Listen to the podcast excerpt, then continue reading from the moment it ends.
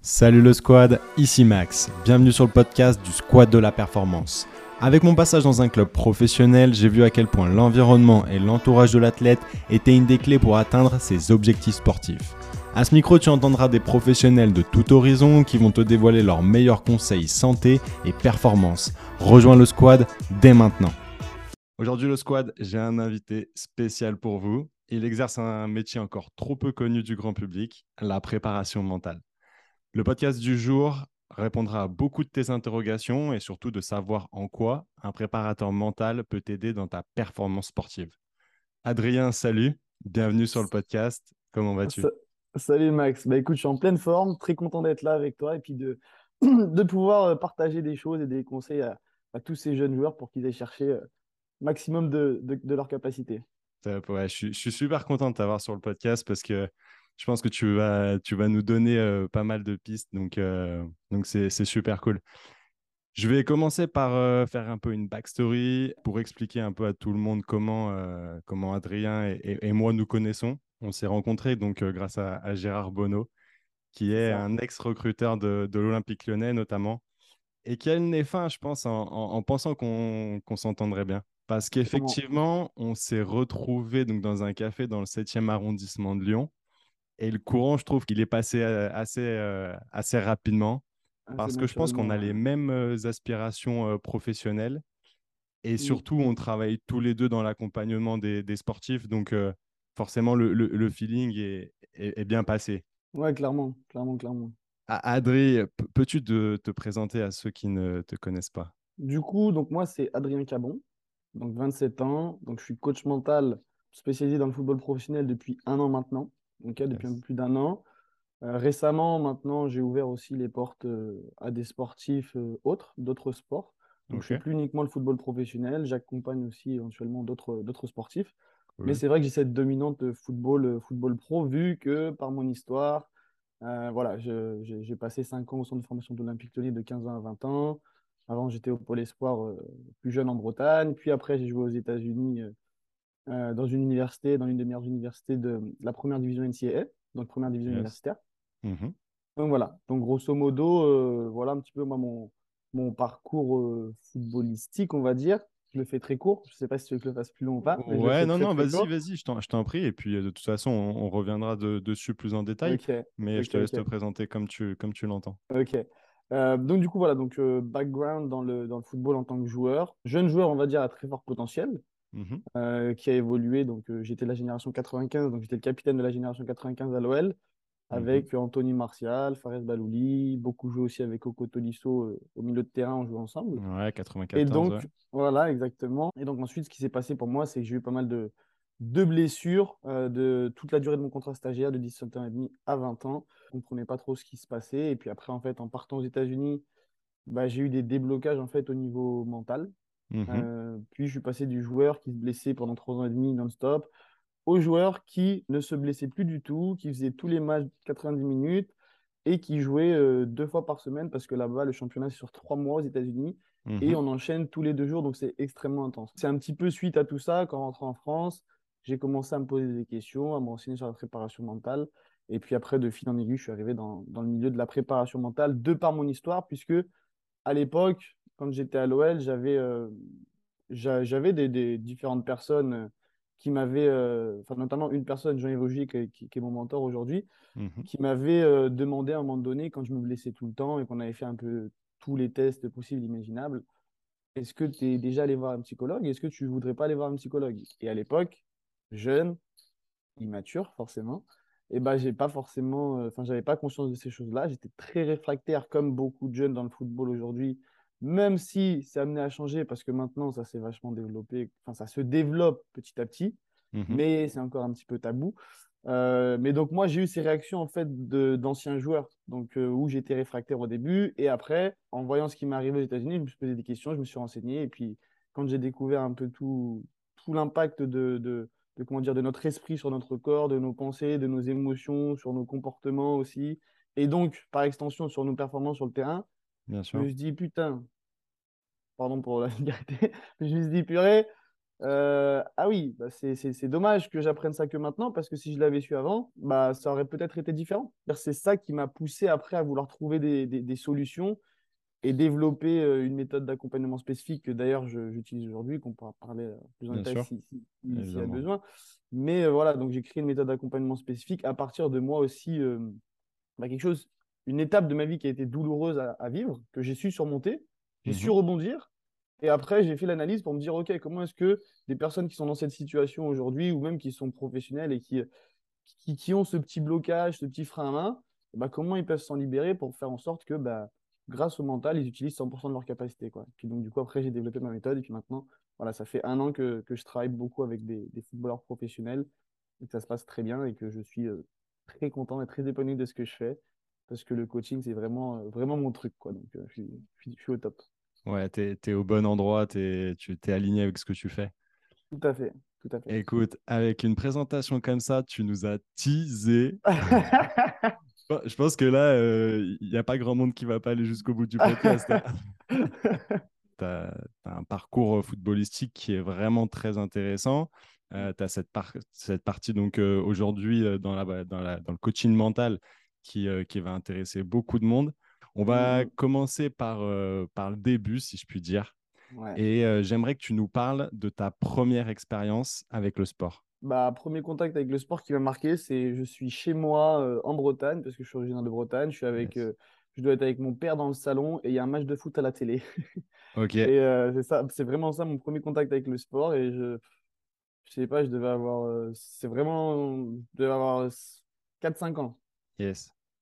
Et c'était un match à la télé. Et je, je, crois que ça devait être Le Mans qui jouait. Le Mans, à l'époque, il devait être bien, il devait être en première division. Mmh et je me rappelle avoir vu euh, un mec mettre un retourné acrobatique. Ok. Et là, en gros, je me suis dit, moi, quand j'étais petit, j'étais tout fou, un petit peu hyperactif. Et là, je me suis dit, waouh, trop bien, genre, je veux faire pareil. et ça, ça a été mon premier contact avec le sport. Et je me rappelle qu'après, c'est rigolo parce que j'allais dans la chambre de mes parents sur leur lit et je m'entraînais à faire des retournées acrobatiques dans le vide sur le lit de mes parents. et donc, ça, c'était le, ça, c'est vraiment mon premier contact avec le sport. Et puis, bah, pour le coup, c'était déjà le, le football. Quoi. c'est rigolo. Et eh, je, crois que ton, ton histoire, là, les retournées acrobatiques sur les tes parents, je pense que ça, ça, va parler à pas mal de ah, monde. c'est possible. c'est possible. J'en ai d'autres des anecdotes comme ça, hein, des, des, des, trucs du style euh, premier, première fois que je suis parti acheter mes protèges tibia, moi je dormais avec les protèges tibia. J'ai dormi avec mes protèges tibia tellement j'étais déter. Genre, c'était. Ah, moi, j'étais, j'avais. Olivier Tom, je prenais le ballon, le ballon c'était mon ami, limite je dormais avec, je lui faisais des bisous, hein, c'était quelque chose. C'était ton doudou. Et, euh, ça, a été ton doudou quand même pendant un bon moment finalement. Exactement. Ok, et donc euh, suite à ça, est-ce que, euh, comment c'est passé? Est-ce que tu peux nous parler justement de, de, ton parcours dans le sport? Ouais. Alors du coup, bah, forcément, le, le, le, football, ça a tout de suite été enfin, très rapidement la priorité. J'ai testé deux, trois autres sports quand j'étais gamin, mais tout de mmh. suite, c'est le football qui s'est imposé comme, comme le truc que j'aimais beaucoup. Et puis, euh, et puis donc, du coup, moi, j'ai joué beaucoup. Donc, je, suis originaire de Bretagne, un petit patelin qui s'appelle Carré, centre-Bretagne. Donc, j'ai évolué là-bas euh, au niveau du, du foot de, bah, de 6 ans, à, 6 ans à 13 ans.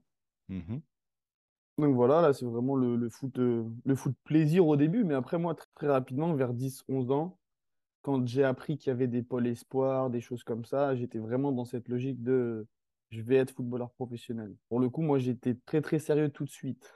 Peut-être un peu trop. Ouais. Peut-être un peu trop. Mais donc, du coup, donc, le parcours, c'est qu'après, donc, euh, je, donc, je joue dans mon petit club, euh, encadré aussi à l'époque d'ailleurs par, par mon père. Que mon père, il a été dans le... Enfin, j'ai une famille qui était dans le football. mon père qui a baigné un peu dans le milieu du football pro en tant que, en tant que joueur aussi. Donc, il avait cette expérience. Et donc, quand j'étais gamin, il, m'encadrait. C'est le cas de beaucoup de, de, de joueurs quand leur père connaît un petit peu le truc, généralement, il, il encadre jusqu'à un moment donné. Et puis voilà. Évidemment, ouais. Du coup, à 13 ans, donc je rentre au Pôle Espoir de Ploufragan, en Bretagne. Donc, quel Pôle Espoir euh, en Bretagne? C'est à partir de ce moment-là où, moi, dans, déjà dans mon état d'esprit, ça a shifté.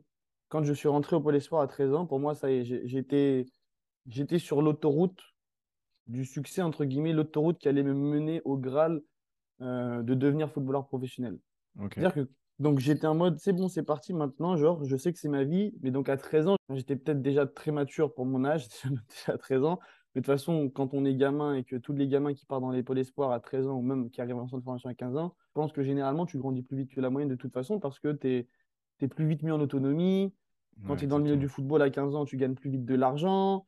Enfin, après, il y en a qui prennent plus ou moins conscience des choses, mais voilà, tu étais amené à, grandir plus vite, entre guillemets. Et donc, euh, à 13 ans, donc j'arrive au Pôle Espoir. Et donc, euh, bah, ça, se, ça, se, passe très bien. Moi, je vais faire deux ans au Pôle Espoir. Mais quand je dis que ça a shifté dans mon mindset, c'est vraiment, j'étais déjà presque professionnel dans mon attitude à 13 ans. C'est-à-dire que tous les conseils qu'on allait me donner, moi, je les appliquais tout de suite. C'est-à-dire que si tu m'expliquais pourquoi il fallait boire de l'eau, pourquoi il fallait s'étirer, pourquoi il fallait dormir tôt, tout limite, toutes ces choses limites de l'entraînement invisible, euh, voire de renforcement musculaire en plus à côté, J'étais déjà très ouvert et j'étais déjà à l'écoute de Ah, ok, donc ça veut dire que plus vite je les mets en place, bah, plus vite je peux aller haut et plus vite je peux atteindre mon rêve en fait. Donc je vais mhm. les mettre en place le plus rapidement possible. Et donc moi j'étais vraiment dans cette logique. Je me rappelle au Pôle Espoir, c'est rigolo parce que si on, en, si on en parle avec des anciens de mes des anciens coéquipiers à moi, ils vont rigoler parce qu'ils vont, ils vont, ils vont te dire Mais Adri, on allait le chambrer parce que il allait tout le temps euh, dans sa chambre tôt, genre euh, il était super sérieux, genre.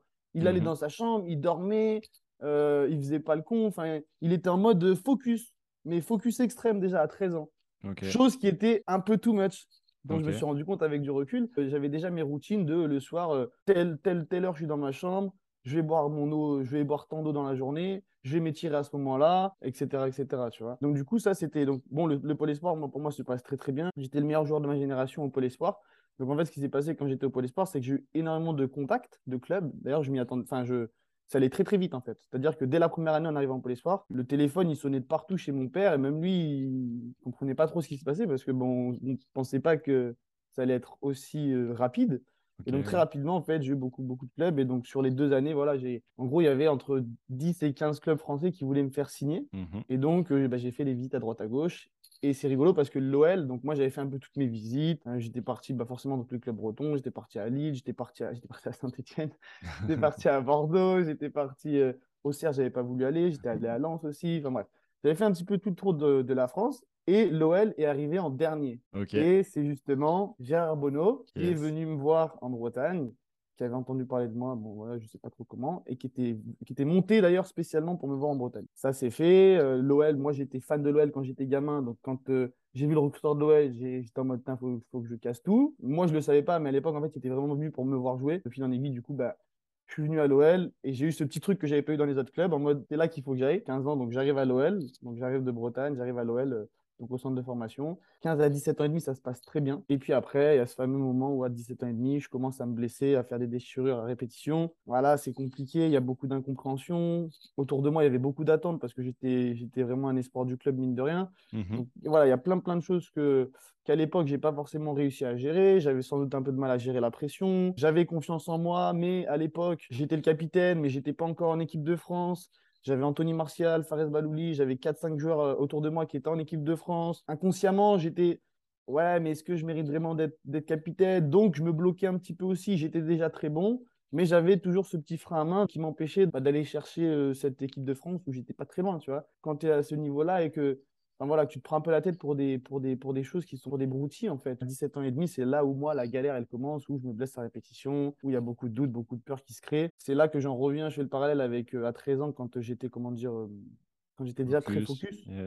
C'est-à-dire que quand j'ai commencé à me blesser, le fait d'être déjà aussi focus, en fait, il y a quelque chose, et ça c'est un truc que moi je travaille pas mal en, coaching, mais c'est que faut faire attention aux, attentes inconscientes qu'on va se créer. C'est-à-dire que si on se crée des attentes irréalistes, c'est ce qui peut vraiment nous plonger dans le down à un moment donné sans même qu'on s'en rende compte. Je m'explique. En gros, moi, de par, le travail que je mettais en place dès mes 13 ans, mmh les attentes inconscientes que j'avais créées, c'était je dois réussir, je ne dois pas me blesser. La norme, c'est d'enchaîner tous les matchs et d'aller plus vite que tout le monde. Quand j'ai commencé à me blesser, ce qui se passait, ce qui se passait, c'était totalement l'inverse. C'est que j'allais moins vite que tout le monde, j'étais ralenti, alors que je regardais à côté, je me disais, putain, lui, il va au McDo, lui, il fait ci, lui, il fait ça, lui, il fait ça. Ça veut dire quoi? Ça veut dire que tout ce que vous me dites de mettre en place, ça sert à rien ou qu'est-ce qui se passe?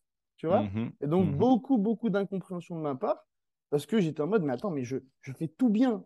Je suis le seul à mon âge de ma catégorie à faire autant de choses et c'est moi qui me blesse le plus. C'est pas cohérent. Et avec du recul, c'est là aussi que moi personnellement, j'ai pris conscience de l'importance du mental en fait. Aujourd'hui, la vie que j'ai, c'est que tu as beau faire tout ce que tu veux d'un point de vue entraînement invisible, etc. Si dans ta tête, t'es pas aligné et que tu le fais pas pour les bonnes raisons ou que tu le vis comme une contrainte ou tu es trop dans le mode sacrifice et du coup tu te forces. C'est pour moi l'état d'esprit c'est le point de départ. Si dans ton Mm. état d'esprit au départ t'es pas bien, t'es pas aligné avec ce que tu fais, t'es pas heureux de le faire ou il y a trop de contraintes etc. Tu vas, ça va pas marcher par la suite. T'auras beau mettre tout ce que tu veux, ça marchera pas parce que ce que tu vas mettre en place derrière ça va pas fonctionner comme tu auras envie. Je suis un petit peu parti mais bref. Non, non, non, mais tu as, raison. Tu as raison, effectivement. De toute façon, euh, c'est c'est aussi pour ça que, que je voulais t'avoir sur le podcast parce que, effectivement, le cerveau, c'est la base de tout. C'est le commandant. hein. Il, Mm, il va gérer euh, bah, la partie euh, mentale, la partie euh, mécanique, lui qui lance le mouvement. C'est c'est ça qui, qui est hyper intéressant et euh, mm, on va en parler tout au long du podcast. mm. Et par rapport à tout ce que tu disais, effectivement, ben, sur le fait d'être aussi focus si jeune, Si jeune. Ouais, on peut, on peut se poser, euh, on peut se poser des questions. hein, euh. Voilà, c'est ça, ça. Mais, mais aujourd'hui, dans le football, il y, a- il y a tellement de concurrence que c'est pas évident. Il y a, il y a- comme, comme on dit, maintenant, il y a, y a des pôles, il y a, il y a des ligues Mm. régionales, etc., etc. Les équipes de France qui sont très, très, je- Mm. très tôt, euh, à partir de U16. Dans ton témoignage, il y a aussi euh, bah, cet aspect de comparaison qui peut être, euh, je pense, un moteur, mais aussi être totalement néfaste. Et je pense que tu nous en Tout à fait. parleras Ouais, tout à fait. Un peu Tout plus fait. tard. Donc, euh, Mais, mais si je peux rebondir là sur ce que tu évoques, c'est ce côté où je pressens dans ce que tu dis. Je pense que c'est quand même bien de mettre en place un maximum de choses le plus tôt possible. Et moi, je suis d'accord avec ça. mhm. Je suis d'accord avec ça dans le sens où plus tôt tu mets les choses, mieux c'est. Moi, pour le coup, j'avais oublié une partie qui est essentielle à l'époque, qu'on ne connaissait pas, et c'était le mental. C'est juste ça. Si, faut- si tu mets vraiment tout en place le plus tôt possible, c'est génial, mais il faut vraiment mettre tout en place. Enfin, si tu négliges cet aspect mental trop, enfin, tout de suite, c'est compliqué. Ouais, d'être euh, d'être aligné avec, euh, Ouais. avec ça. Ouais. Euh, justement, moi, j'aimerais rebondir sur, euh, sur une partie euh, que tu as évoquée, notamment sur, sur les blessures. Ouais, J'aimerais que, que tu nous parles. Voilà, je sais qu'on on en a déjà parlé bien sûr. tous les deux, notamment d'une partie de, de ta carrière où, où tu t'es blessé. Il y en a sûrement Mm. d'autres, mais j'aimerais justement Mhm. voilà, que, que tu nous parles de, de tes blessures et, et de la rééducation qui s'en est suivie. Les blessures, donc bah, je, vais, je vais parler de la partie vraiment OL où ça a commencé à être difficile, il y a des blessures à répétition. Je pense que c'est ça le plus, le Mhm. plus intéressant pour, euh, pour les, les- les jeunes ou les moins jeunes d'ailleurs qui, qui écouteront le podcast. Donc moi, ce qui s'est passé, c'est que donc à 17 ans et demi, je, je venais d'intégrer euh, le groupe N2 et euh, donc j'étais redescendu pour un match avec les 19 nationaux et donc c'est là où je me suis fait ma première déchirure musculaire, donc c'était à la cuisse gauche. Mhm. Et donc, euh, bon, bah voilà, première déchirure, euh, c'est un truc qui arrive. euh, première fois que je me blesse là-dessus, je me prends pas, je me prends pas forcément la tête. Je me prends pas forcément la tête. Donc, au niveau de la rééducation, bon, bah, mine de rien, à l'OL, bon, toi, tu as taffé aussi à l'OL, donc tu sais que quand même, en termes d'infrastructure, ce qu'on propose aux jeunes, Mm. c'est quand même euh, sans doute euh, le top du top en France. On a pas mal de kinés à disposition quand on est au centre. Donc, bon, bah, la rééducation, elle se fait, elle se fait naturellement, elle se fait bien, voilà, avec les kinés. Après, en, en réathlé tranquillement. Je, je reprends peut-être deux mois après. Je me réentraîne, ça se passe bien. Et au bout de trois semaines, boum, ça repète. Yes, récidive. Donc là, récidive. Première récidive, déjà, tu commences, les questionnements, ils commencent déjà à arriver. C'est-à-dire que quand tu as une première ré- ré- ré- récidive, dans ta tête, ta tête, enfin ton esprit t'envoie forcément des questionnements de qu'est-ce qui se passe, est-ce que c'est normal? Y, il y a plein de petites questions qui arrivent et qui peuvent déjà commencer à te perturber un petit peu. Et donc à ce moment-là, donc avec le staff, donc première rechute, on regarde un petit peu, bon Adri, qu'est-ce que tu fais? On va regarder au niveau de l'alimentation. Donc là, on check un peu toutes les, toutes les choses qui pourraient expliquer euh, un éventuel déficit au niveau musculaire, au niveau de l'alimentation. Enfin, on fait vraiment le tour de tout. Mhm. Check euh, de, ouais, de, de tous les aspects check- performance. ouais. Voilà, check, check, check global et on voit que, que en soi, je fais tout bien, qu'il n'y a pas de déficit euh, musculaire et que dans, bah, dans tout ce qui est entraînement invisible, euh, depuis mes 13 ans, je le fais très bien en fait. Donc, moi, je dis, mais t'inquiète pas, euh, on, on fait, on fait ce qu'il y a à faire. Toujours une réduction d'un mois et demi, deux mois avant de repartir sur le terrain, généralement, sur, ce, sur cette blessure-là, pour moi, à l'é- à l'époque. Je reviens sur le terrain à nouveau, je refais à nouveau deux, trois semaines, je suis bien et juste avant la compétition, avant de reprendre la compétition, boum, ça repète encore. Deuxième rechute. Là, ça a commencé à devenir de plus en plus difficile mentalement euh, parce que bah, forcément, il y a de plus en plus de questions qui arrivent. Tu te dis, attends, je fais tout bien. Et là, il y a beaucoup d'incompréhension qui se crée. Mm. Beaucoup d'incompréhension. Petit à petit, le sentiment d'impuissance qui arrive. J'ai l'impression que je peux plus rien faire. J'ai l'impression d'avoir tout fait. Je vois les autres qui sont en train d'avancer alors que moi, ben, de base, je suis le capitaine. C'est moi qui est censé être sur le terrain en train de jouer. Et puis là, il y a les petits qui sont en train de me dépasser. Il y a les petits, ils me passent devant. Mm. Donc ça, c'est extrêmement frustrant quand es en centre de formation. Et s'il y a des joueurs, euh, des, des sportifs en centre de formation qui, qui voient ça, ils savent très bien de quoi je parle. Et ça, c'est ouais. horrible. Parce qu'au moins, si tu es sur le terrain et que tu joues pas, tous les jours, tu peux te, tu peux te battre à la loyale pour ta place. Mm, C'est-à-dire mm. que tu peux aller chercher les choses. Mm. Pour moi, le pire pour un sportif de haut niveau, c'est d'être blessé. Quand tu es blessé, il y a ce sentiment horrible d'impuissance et d'inutilité limite, où tu te dis, mais je peux pas faire ce que j'aime, c'est terrible, je sers à rien en fait, tu vois. À partir de cette deuxième rechute, si tu veux, il y a vraiment tous ces questionnements qui commencent à arriver. Et à l'époque, il y a euh, beaucoup d'incompréhension aussi et de, de, de questionnement de la part du staff médical. Parce que c'est un petit peu un cas inédit qu'ils ont. Ils ont un cas inédit avec moi. Ils savent pas trop comment s'y prendre. Ils comprennent, ils comprennent pas trop non plus. Et à l'époque, dont moi je me rappelle, c'est ce côté où ce que le staff médical m'a dit, et en tout cas c'est ce que moi j'ai retenu et ce qui s'est ancré dans ma, dans ma tête, c'est ce côté où ça doit être physiologique. C'est-à-dire que si c'est physiologique, c'est-à-dire que tu peux rien faire. Donc c'est-à-dire que tu es totalement impuissant, tu es plus fragile qu'un autre, faut Mm. faire attention, c'est comme ça. Donc c'est normal que tu te blesses plus souvent. Donc en gros, il y avait une justification à mes blessures à partir du moment où il m'avait dit ça. Mm. Donc Trop fragile. voilà, t'es trop fragile, t'es trop fragile, t'es fragile. Donc moi, dans ma tête, au début, quand tu me dis ça, forcément, je dans ma tête, je me, je me dis, mais ils sont fous, c'est qu'est-ce qu'ils me racontent comme conneries et tout. Moi, j'ai pas envie d'être fragile, qu'est-ce qu'ils me racontent, je suis pas fragile. Tout mon environnement autour de moi me renvoyait cette image d'un joueur fragile. C'est-à-dire que les coachs, ils allaient me faire une petite blague de temps en temps. Mm. Tous les coéquipiers dans le vestiaire, ah, machin, il me voit pas souvent, donc il me voit dans le vestiaire, il me fait une petite blague. Il me fait Ouais. une petite blague en salle de soins. Mais tu sais comment c'est dans le football. Au bout d'un moment, tu as des petites blagues qui sont réelles, qui sont bienveillantes. Et tu as beaucoup de pics qui sont pas là pour te faire plaisir. Tu as des pics qui sont là pour te piquer et parce qu'on t'aime pas et parce que je préfère que ce soit mon pote qui joue. Et c'est ça la réalité dans le, dans le sport de haut niveau. Et tu le sais très bien. évidemment. Donc, moi, il y a ça qui s'est passé. Et donc, à ce moment-là, bah, quand tu es, t'es un, quand t'es un gamin et que tu n'as pas les outils forcément pour, euh, pour te détacher de ces choses-là, moi, c'est des choses à un moment donné qui, quand elles se répétaient, forcément, elles m'ont atteint personnellement. Et c'est là où, à partir de ce moment-là, bah, c'est encore plus dur parce que tu as encore plus de doutes, plus de peur, plus de questionnements. Et si tu n'as personne pour t'aider, entre guillemets, sur cet aspect mental, bah, tu te fais un peu bouffer par ton esprit, par tes émotions, par tes pensées. Et c'est là où ça va impacter beaucoup, beaucoup dans physique. Et donc, malheureusement, moi, à l'époque, c'est ce qui m'est arrivé. Et donc après, bah, j'ai juste continué à enchaîner les rechutes, rechutes, rechutes, rechutes, rechutes, parce que ancré en moi, à partir d'un moment, j'avais cette croyance de je suis fragile. Donc, ça crée énormément de peur, énormément d'appréhension quand, sur, quand je revenais sur le terrain. Et donc, bah, je faisais pas les choses euh, en étant euh, relâché, en étant détendu. Je me posais des questions, j'étais crispé. Et donc, bah, forcément, tu as plus de chances de te blesser. Et là, pour le coup, bah, moi, euh, c'était pas juste plus de chances, c'est je me suis réellement blessé, blessé, blessé, blessé, blessé. Et après, ce qui s'est passé que, quand je suis parti aux États-Unis, bah, c'est que, première chose, l'environnement a totalement changé. Ok. Environnement nouveau. C'est-à-dire que l'étiquette de joueur fragile, je l'avais plus. J'avais Ouais. l'étiquette de joueur étranger qu'on connaît pas, il est comme nous. Et ensuite, bah, des discussions avec le coach où il m'est un petit peu rentré dedans, m'ont fait prendre conscience de euh, non, en fait, euh, c'est de la merde, t'es pas fragile. Et j'ai fait un match et j'ai vu que je pouvais jouer avec une gêne et que ça tenait. Et donc, ça a commencé à faire bouger cette croyance dans mon esprit. Bah, en fait, non, je suis pas fragile. Regarde, tu peux jouer quand t'es pas à 100%, alors qu'avant, tu tu t'arrêtais dès que tu avais une petite gêne parce que tu avais trop peur. Maintenant, tu es capable de le faire. Donc, en fait, c'est bon. C'était des conneries ce que tu te disais avant ou ce qu'on te disait avant. Et c'est à partir de ce moment-là où, quand j'étais aux États-Unis, bah, ça a shifté. Puis j'ai enchaîné les matchs, j'ai enchaîné les, euh, les, comment dire, les entraînements, tout s'est bien passé. Et puis là, du coup, bah, petit à petit, en fait, la croyance je suis fragile, elle s'est faite remplacer par la croyance de limite euh, je suis solide, je suis indestructible. hein. mais tout l'inverse de je suis fragile parce que ça me le prouvait sur le terrain, j'enchaînais les matchs, etc. etc. quoi. Donc Mm. voilà. Là, sur l'aspect blessé. Après, j'ai pas trop parlé de là, de l'aspect réathlé. Je sais pas si tu voulais que j'évoque un truc en spécifique. tu peux, mais- ouais, tu, tu peux si tu as des choses à dire sur ce sujet-là, je pense que ça peut être intéressant. Après, sur ouais. l'aspect réathlé, bah, c'est plus que sur l'aspect réathlé. Moi, en fait, euh, bah, en fait c'est juste qu'à un moment donné, c'était rigolo parce que je sais que les pauvres à l'OL, je les ai fait souffrir. Ils, ils étaient vraiment dans l'incompréhension. Mais vu que de base, moi, je suis quelqu'un qui, qui était beaucoup dans, dans le mental, un des défauts, enfin, un, une, une des, un des inconvénients à être un joueur intelligent, c'est que tu peux avoir tendance à trop réfléchir sur le terrain. Mm. Quand tu réfléchis trop sur le terrain, tu n'es pas assez instinctif et au très très haut niveau, c'est ce qu'on te, te- c'est ce qu'on te demande. Et quand tu t'entraînes autant, c'est pour créer des gestes automatiques où tu n'as pas besoin de réfléchir, où tu les fais automatiquement, c'est fluide.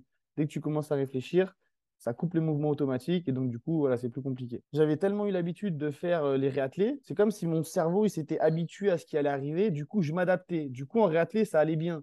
Mais quand j'arrivais sur le terrain et qu'il y avait des choses imprévues, c'est là que ça sûr. pétait en fait. Tu Mm. vois ce que je veux dire? Mm, mm. et donc, c'est rigolo parce qu'en fait, en réathlé, je me rappelle que j'avais tout le temps des nouveaux prépas physiques qui essaient justement de, de, de, de mettre des choses en place que je connaissais pas pour que j'ai ce côté euh, imprévu et qu'on puisse vraiment tester et que je sois pas dans la réflexion en train de tout calculer et en train de me gérer en permanence en fait. Yes. Ça, c'est un petit. Mais c'est super intéressant ce que tu, ce que tu dis là, notamment déjà sur euh, l'aspect euh, l'overthinking, quoi, le, le fait de, de trop penser Ouais. et euh, de manquer euh, d'instinct en fait. Et, et effectivement, je pense que c'est euh, c'est quelque chose qui, qui doit parler à, à pas mal de, de monde. Dès que, dès que tu atteins un certain niveau, euh, il faut que, que tu aies, l'instinct en fait euh, du, du ouais, ça. de Et haut puis, niveau. ça va tellement vite quand tu es à très très haut niveau. Ce qui fait la différence à très très haut niveau, c'est bah, c'est vraiment l'intensité de jeu. Et donc, Mm. ça va de plus en plus vite.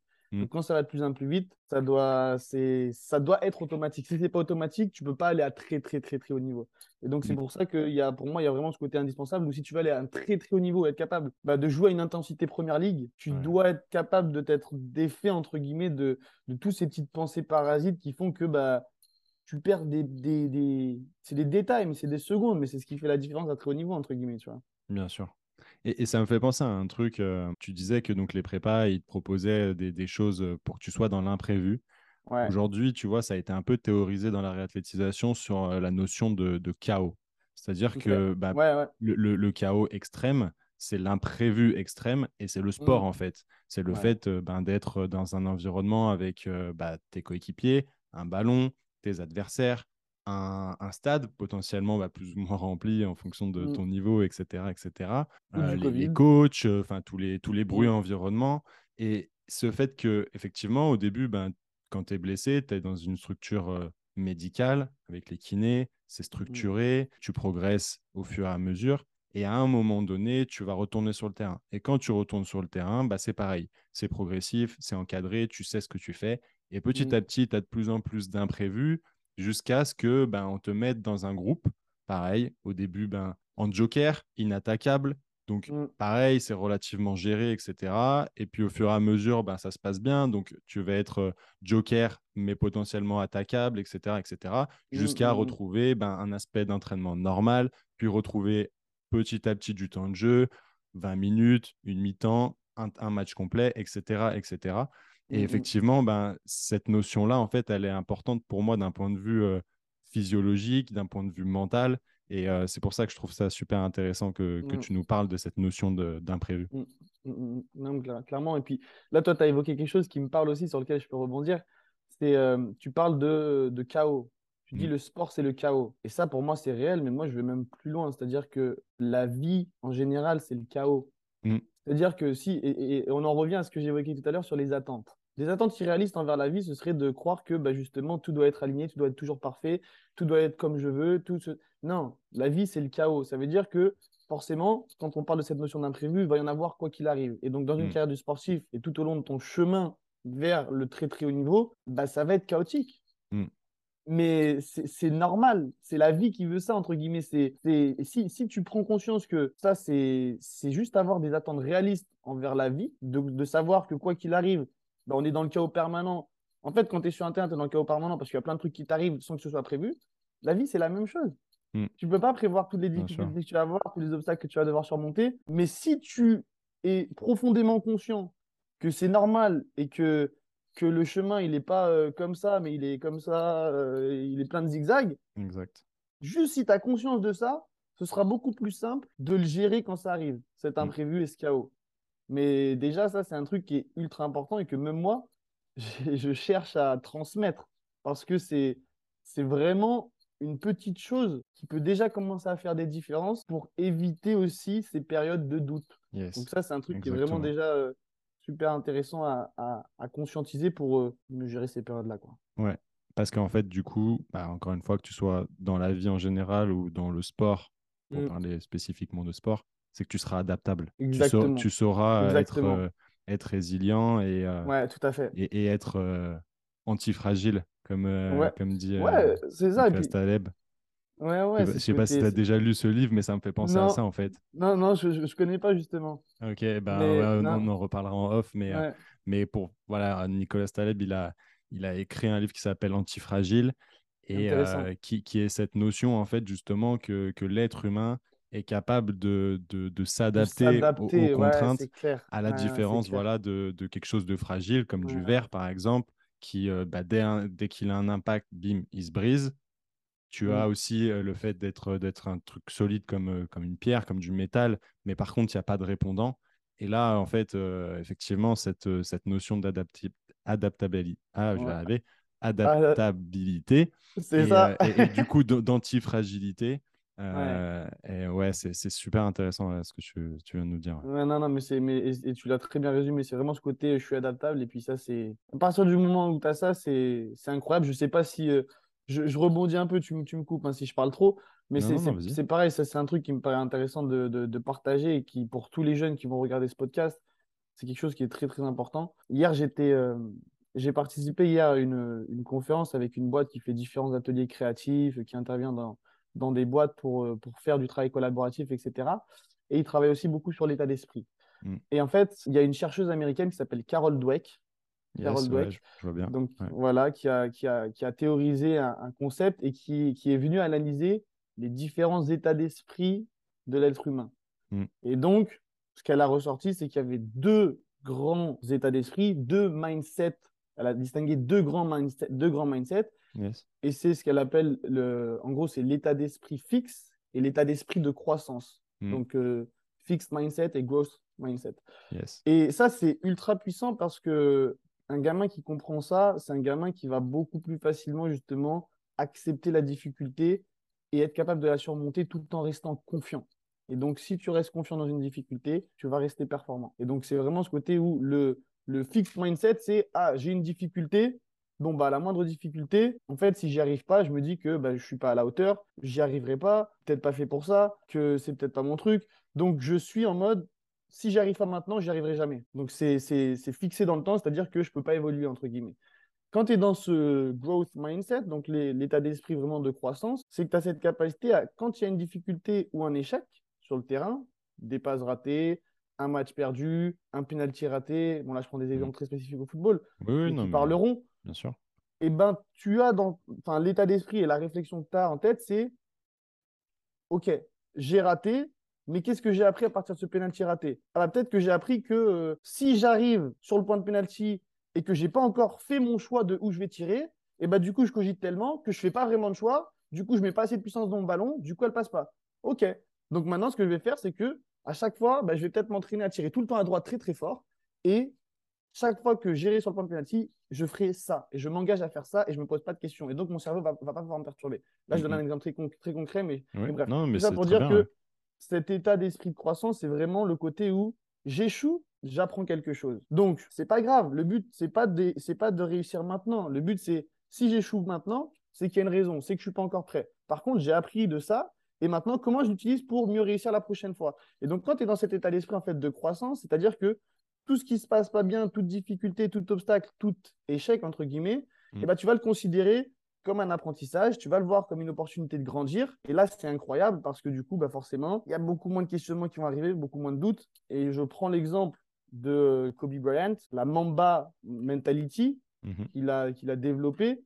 Cet état d'esprit, ce que j'évoque là, j'évoque des théories scientifiques, mais Kobe Bryant, quand il parle de Mamba Mentality, en fait, lui, ce qu'il avait réussi à développer euh, naturellement presque, c'est cet Mm. état d'esprit de croissance, en fait. C'est-à-dire que si tu écoutes des interviews euh, de, de Kobe Bryant, ce, qui est, ce que je conseille à tous les jeunes sportifs qui sont très ambitieux d'ailleurs, de, de, de regarder des documentaires, de regarder des, de lire des biographies de grands champions et d'essayer de se dire, OK, comment cette personne réfléchit? Comment je peux faire pour bah, me mettre dans ce, ce même mindset qu'elle pour avoir plus de chances de réussir moi aussi? Parce que si tous tous les champions réussissent, c'est quand même que, enfin, si, si on faisait une étude sur tous les champions, on trouverait plein de similitudes. D'ailleurs, ça, c'est un truc que je kifferais faire. Mais bon, on verra si j'ai un jour. mais, mais, euh, mais du coup, ce que je veux dire, c'est que euh, Kobe Bryant, il avait cet état d'esprit de croissance, en fait. C'est-à-dire que si tu écoutes ses interviews, tu vas voir qu'il va te dire Mais, mais l'échec, mais, mais qu'est-ce que c'est l'échec? Mais moi, pour moi, l'échec n'existe pas. L'échec, ça ne veut rien dire. Moi, je, l'échec n'existe pas dans mon vocabulaire parce que, en fait, inconsciemment, il avait associé l'échec à l'apprentissage. C'est-à-dire que tant que j'apprends, je ne peux pas échouer. C'est-à-dire que si j'ai perdu un gros match, c'est pas grave. Tant que demain je retourne au gymnase pour travailler sur ce qui n'a pas été la veille, je sais que je vais progresser. Et moi, mon objectif, c'est juste d'arriver au top du top à la fin de ma carrière et de me dire j'ai fait tout ce que je pouvais. C'est-à-dire que quoi qu'il arrive, tous les jours, j'y suis allé. Et là, je ne peux avoir aucun regret parce que j'ai tout donné. Je sais que je me suis investi à 2000% et je sais que je suis allé, genre, euh, j'ai atteint le maximum de mes capacités. Et donc, ça, c'est intéressant parce que parfois, on parle de choses scientifiques, etc. Mais là, ça, c'est des choses concrètes. C'est-à-dire que quand on écoute un Kobe Bryant, c'est ce qui fait ressortir. C'est cet état d'esprit de croissance. Avec cette notion, comme tu, comme tu l'as bien, euh, bien dit, sur l'apprentissage, de réceptionner en fait cet échec pour en tirer un, apprentissage. C'est ça. Et du coup, euh, ouais, non, c'est top. Et notamment, je, rebondis sur ce que tu parlais de, donc, de Carol Dweck, qui, mm-hmm. euh, qui a écrit, donc, si, si je dis pas de bêtises, le, le, livre, Oser, Oser, réussir. Ouais, du coup, moi, je l'ai en anglais, mais c'est en anglais, il me semble que c'est Mindset. Ouais, ouais, bah, ouais. Bah, je, l'ai lu en français, moi. mais tu vois, moi, je l'ai même pas encore lu encore, il est sur ma liste. Donc, moi, j'ai juste euh, lu beaucoup de conférences, etc., les études. Mais le livre, je ne l'ai pas encore lu. Il faut, il faut absolument que je le lise. Ouais, ouais, bah, franchement, c'est euh, un livre, euh, c'est un livre, je mm. pense, qui, qui, qui, peut être un peu compliqué pour un non-initié, encore que il y a quand même des, des notions où elle, elle fait des, des exemples, etc. Donc, donc, donc, ça, je pense que c'est bien. Et mmh. puis, bah, comme tu, pour rebondir aussi sur bah, les biographies de champions, quand je discute beaucoup avec, avec des athlètes et parfois des, donc des jeunes athlètes, notamment quand j'étais à l'Olympique lyonnais, ils, disent qu'ils n'aiment pas lire. Mais en fait, c'est pas qu'ils n'aiment pas lire, c'est qu'ils ne savent pas quoi lire. Et souvent, tu vois, avec, avec certains, je, je, leur proposais ce genre de, de choses, de lire des, des, des biographies ou des, des, choses en fait en, lien avec le sport, avec la performance. Et, euh, mmh. et avec euh, certains, on a, on a pu échanger des livres. Et... Donc, c'est cool. Excellent. Ouais. c'est excellent. excellent. J'aimerais que tu nous parles en, détail de, de, ton coaching, de ta méthode de travail. Ma méthode de travail, en fait, donc c'est une méthode très spécifique, donc une méthode d'accompagnement unique que j'ai développée de par euh, bah, mon vécu forcément d'ancien joueur, mmh les problématiques que j'ai rencontrées, que je suis venu mixer, on va dire, avec toutes les connaissances théoriques que j'ai acquises par la suite. Pour moi, un bon coach mental, c'est un coach qui permet aux joueurs qui l'accompagnent de devenir plus performants et plus réguliers hmm. dans la durée. Ok? Hmm. Il y a cette notion en préparation mentale qu'on appelle l'état de flow, l'état de zone optimale de performance ou la zone. Et donc, ça, c'est vraiment l'objectif quand on fait un travail en préparation mentale, c'est d'être capable de rentrer plus régulièrement dans cet état, dans cet état de flow. Hmm. L'état de flow, qu'est-ce que c'est très simplement? C'est simplement un état psychologique optimal. Donc, un état psychologique optimal. Et donc, ce que les chercheurs ont démontré, c'est que un joueur qui était dans cet état de flow, donc dans cet état psychologique optimal, c'est un joueur qui utilisait 100% de ses capacités techniques, tactiques, physiques. Ça montrait l'impact du psycho sur bah, tout le reste. Et donc, en fait, ce que les chercheurs ensuite, les chercheurs ensuite ils sont allés plus loin, c'est-à-dire qu'ils se sont dit, bon, bah, maintenant qu'on a vu que le joueur devait être dans un état psychologique pour performer à son meilleur niveau, bah, c'est bien, mais euh, bah, ce serait bien si on pouvait encore plus l'aider et lui donner des, des, des, des paramètres à remplir, de, des, des, clés pour qu'ils puissent rentrer plus facilement et de façon euh, autonome et régulière dans cet état psychologique. Mhm. Donc, ils ont fait d'autres recherches et une des recherches principales, donc ils ont sorti les neuf paramètres de l'état de flow. Et donc, c'est les neuf paramètres, entre guillemets, à maîtriser pour un joueur qui veut rentrer plus régulièrement dans sa zone optimale de performance. Donc, moi, quand j'ai lu ça, je me suis dit, bon, bah, c'est génial, mais si, quand j'avais 17 ans et demi, 18 ans, 18 ans que j'étais à l'Olympique Lyonnais encore, ou même quand j'étais aux États-Unis, et que tu m'avais montré ces études-là et que tu m'avais dit, tiens, Adri, va travailler sur la mentale, je t'aurais dit, mais qu'est-ce que tu me racontes? Qu'est-ce que tu me racontes? Je comprends rien. Tu me parles de, de perception, de transformation de la perception du temps. Tu me parles d'expérience autotélique. Tu me parles de feedback, je sais pas quoi, mais je, ne comprends rien. C'est quoi le rapport avec les terrains? Qu'est-ce que ça va apporter en termes de performance, de régularité? Je comprends pas. C'est le problème des études scientifiques, c'est qu'un footballeur, euh, et c'est normal, moi je dis ça euh, pour moi, genre en tant que footballeur, je ne comprenais pas ça. Je ne comprenais pas. Je ne comprenais pas, ça, ça me parle pas. Donc je me suis dit, ok, est-ce que Adri, tu pourrais pas trouver une façon de simplifier ces neuf paramètres que les chercheurs ont trouvés, qui sont difficilement applicables, on a du mal à comprendre ce qu'on va faire, ce sur quoi on va travailler, etc. en fait, c'est comme ça que moi, j'ai créé ma méthode d'accompagnement, qui est la méthode FCJ. Donc, j'ai pris ces neuf paramètres qui sont ressortis des, recherches scientifiques. Je suis venu, entre guillemets, les mixer avec euh, moi, mon vécu d'ancien joueur, mhm. avec les codes du football, avec le langage du footballeur, avec les codes du vestiaire. Et donc, j'ai créé la méthode FCJ. Et donc, en fait, j'ai réussi à simplifier ces neuf paramètres en trois piliers mentaux qui sont euh, très faciles à comprendre pour tout le monde et sur lesquels, en fait, moi, je viens travailler en coaching avec les joueurs. Plus les joueurs vont maîtriser ces trois piliers, donc les trois piliers, donc F, C, J, que je, pourrais, que je vais évoquer juste après, mhm. et bah, plus le joueur va être capable de rentrer régulièrement dans cet état psychologique optimal qui va lui permettre de performer à son meilleur niveau. et donc, du coup, en fait, F, C, J, donc là, les trois piliers mentaux à maîtriser pour être plus régulièrement dans cet état de flow. Donc, le F, c'est le F de focus. Ok donc, focus, cette capacité que va avoir un joueur, en fait, à être totalement ancré dans l'instant présent. Donc, c'est-à-dire que je suis totalement focus sur ce qui se passe ici et maintenant. Et entre guillemets, bah, je ne suis pas euh, dans mes pensées, dans le futur, dans le passé, etc. Le bénéfice terrain qu'on va rechercher quand je travaille sur ce pilier du focus, c'est vraiment le fait d'être imperturbable. Hmm, C'est-à-dire que je cherche d'être dans le présent et d'être imperturbable sur le terrain. C'est-à-dire que, c'est-à-dire que je suis imperturbable, mais par rapport à quoi? Par rapport bah, agita- aux agitations extérieures, les supporters, Mm. les coachs qui peuvent Mm. me crier dessus ou ça me plaît pas, un Mm. coéquipier qui me crie dessus, ça me plaît pas, Mm. les médias, réseaux sociaux, entourage. Donc toutes ces choses extérieures qui peuvent faire à un moment donné que ça te sort de ton focus, ça te sort de ce côté imperturbable où, euh, bah, entre guillemets, j'ai j'ai mon objectif et euh, tout ce qui me ralentit autour, bah, j'y fais pas attention. Mm. Et moi, je fonce, genre, j'ai ma, j'ai, voilà, je suis dans ma bulle. Et imperturbable aussi par rapport à quelque chose qui est encore plus difficile, on va dire, c'est mes propres pensées, mes propres émotions. Donc là, c'est quelque chose sur lequel on va beaucoup travailler. Et en fait, toute cette partie focus, c'est là où on vient travailler sur tout l'aspect émotionnel avec les joueurs. Donc ça, c'est vraiment le pilier de, de base. Et en soi, si on rentre en détail, on pourrait avoir que celui-ci. Mais moi, je suis venu amener les deux suivants parce que pour moi, ils sont indispensables. Mais sans le premier, les deux suivants n'arrivent pas. Donc, premier Mhm. pilier, le focus.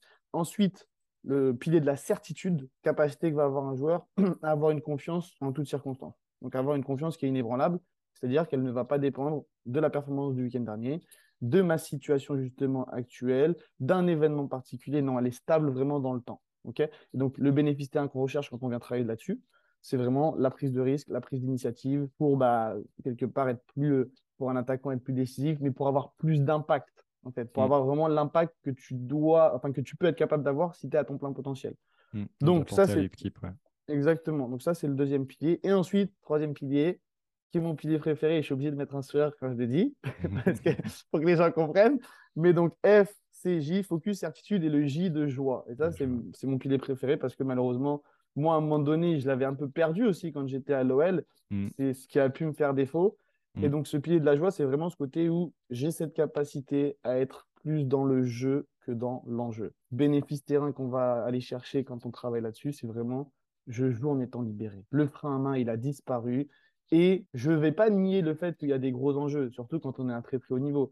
Mais le fait d'être 51% dans le jeu, 49% dans le jeu, ça suffit à mon cerveau pour, pour, pour, pour garder un petit peu cette âme d'enfant qui va m'amener cet aspect créatif, ce côté euh, un peu foufou, et qui est très important pour n'importe quel joueur, encore plus pour des joueurs qui sont, voilà, qui sont sur les côtés, qui vont créer des différences, qui sont des, des dribbleurs. Mais Mhm. voilà, donc voilà, moi, en fait, les trois, trois piliers sur lesquels je travaille avec les joueurs. Et donc, moi, ça se passe en coaching individuel. Et puis après, bah, voilà, j'ai mis toute une évaluation en place, un profiling pour euh, proposer des programmes sur mesure aux joueurs. Mais d'abord, il y a une évaluation où je les évalue sur les trois piliers de ma méthode, où on fait un coaching pour que j'aille creuser. Et après, je leur fais un débrief. Voilà, c'est c'est vraiment aussi pour quantifier la progression. Donc voilà, comment je travaille et puis, euh, et puis la méthode que j'utilise quoi, aujourd'hui. Ok, ouais, super intéressant. C'est vrai que du coup, ça me fait penser, par exemple, ben, ouais, tu rates une passe, tu rates un tir, tu rates un penalty, comme tu, comme tu disais, ça peut faire shifter un, un mec, euh, mais complètement.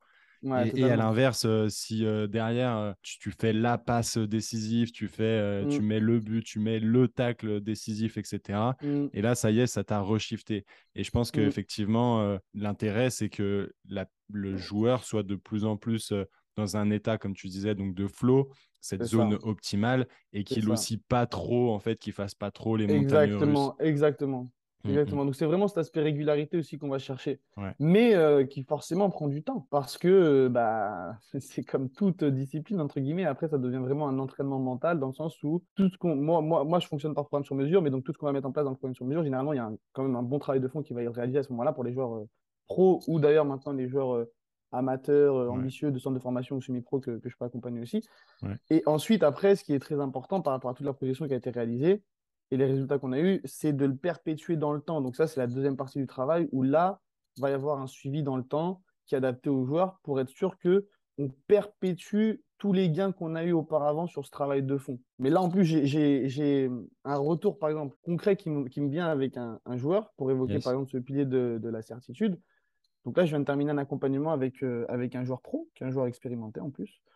Euh, Et ce qui s'est passé, typiquement, pour bien illustrer ce, côté certitude, c'est que lui, il a eu tendance, donc c'est un, très très bon, un très très bon joueur, mais malheureusement, tout au long de sa carrière, il a eu l'impression quand même d'avoir un petit frein à main, qu'il a un petit peu bloqué. C'est-à-dire que malgré ça, il fait une bonne carrière dans le milieu du football pro, mais selon lui, s'il avait pu s'en débarrasser plus tôt, il aurait pu aller beaucoup plus haut, beaucoup plus vite. Donc là, bah, c'est bien parce qu'on a travaillé dessus, mais pour montrer le le changement, par exemple, c'est auparavant, sa confiance, elle allait être dépendante, très dépendante du coach. Très dépendante du coach ou de ce qu'on allait lui dire, de ce qu'on allait lui transmettre. C'est-à-dire qu'il me disait, putain, Adri, là avant, si je faisais un bon truc là sur le côté, que j'allais dribbler, tac, tac, tac, le coach, il me sauçait. S'il me disait, ouais, bien joué, nanana, ça me sauçait, ma confiance, boum, elle montait. Mais du coup, forcément, si ma confiance, elle monte quand le coach, il me dit c'est bien, s'il me dit c'est pas bien, ça descend. Moi, l'objectif quand je travaille avec un joueur, c'est que par rapport à ça, il ne soit plus euh, impacté par ça. C'est-à-dire que la confiance en moi, elle vient de moi. Elle vient pas des autres. Et donc, du coup, en faisant ce travail, là, du coup, bah, c'est rigolo, on a fait le débrief hier du, programme et là, on est parti en suivi maintenant. Et il me dit, c'est ouf, Adri, parce qu'en gros, là, l'autre jour, cette semaine à l'entraînement, j'ai, j'ai froissé des culs, pardon pour le voilà, ça va parler. voilà, j'ai froissé des culs à l'entraînement, c'était incroyable. Il était là, il était joyeux. Et moi, ça, c'est une énorme satisfaction pour moi parce que quand je vois comment on a démarré, là, comment il est, même en termes. Enfin, il, est juste, il est juste bien. Et puis là, les résultats, ils vont se matérialiser sur le terrain. Ça va être top. Mais je, je finis. Ce qu'il me dit, c'est Adri, c'est fou parce qu'aujourd'hui, enfin, cette semaine, j'ai froissé des culs à l'entraînement. Et le coach, justement, il m'a fait cette réflexion qu'avant, euh, où je me disais, ouais, trop bien, ça me faisait du bien. Il m'a fait la réflexion de, ouais, super Adri, machin, nanana. Et en gros, moi, qu'est-ce que je me suis dit? J'étais juste en mode, bah ouais, je sais. Genre, euh, en mode, euh, j'ai senti que ça me touchait plus comme avant, mais du coup, ça me montrait à quel point j'avais passé un cap en termes de moi, en termes de confiance en moi, parce que là où j'allais chercher l'approbation des autres avant, aujourd'hui, mhm. j'en ai plus besoin. L'approbation, elle vient de moi-même, et du coup, je fais ce que moi j'ai décidé de faire, je me fais confiance par rapport à mes capacités, et du coup, j'ai plus de peur, etc. Et donc, euh, ça, c'est vraiment. c'est incroyable, entre guillemets. Yes. Et, et, du coup, effectivement, ça montre l'importance positif et négatif mmh. de l'entourage. Si on va plus loin, effectivement, euh, des supporters, des réseaux sociaux, effectivement, l'impact que ça peut avoir sur, euh, sur l'athlète. Ouais, et ça, tu. Enfin, du coup, c'est intéressant parce que, bon, là aussi, il y a ce côté où. Euh, nous, on en a parlé en off, mais à ce côté où. On, et on est d'accord là-dessus, si un joueur il va aller à un très très haut niveau, à un moment donné, il faut qu'il se crée un environnement propice. Mmh. Qu'il se crée un environnement propice, ça veut dire avoir avoir des gens bienveillants autour de lui, euh, que ce soit agent, que ce soit famille, que ce soit, euh, que ce soit kiné, que ce soit coach mental, que ce soit préparateur physique, enfin, vraiment de se créer une équipe mm. qui est propice, donc cet environnement qui est propice à la très très haute performance. Mais ce mm. qui est sûr, c'est que ton environnement, c'est notre environnement nous impacte puissance 10 000. Et moi, justement, ce que j'apprends aussi aux joueurs à faire, c'est vu que on ne peut pas maîtriser tout notre environnement. Et parfois, bah, il y a des gens qui sont proches de nous, de notre famille, quelquefois, qu'on est en mode, bon, bah, on doit accepter.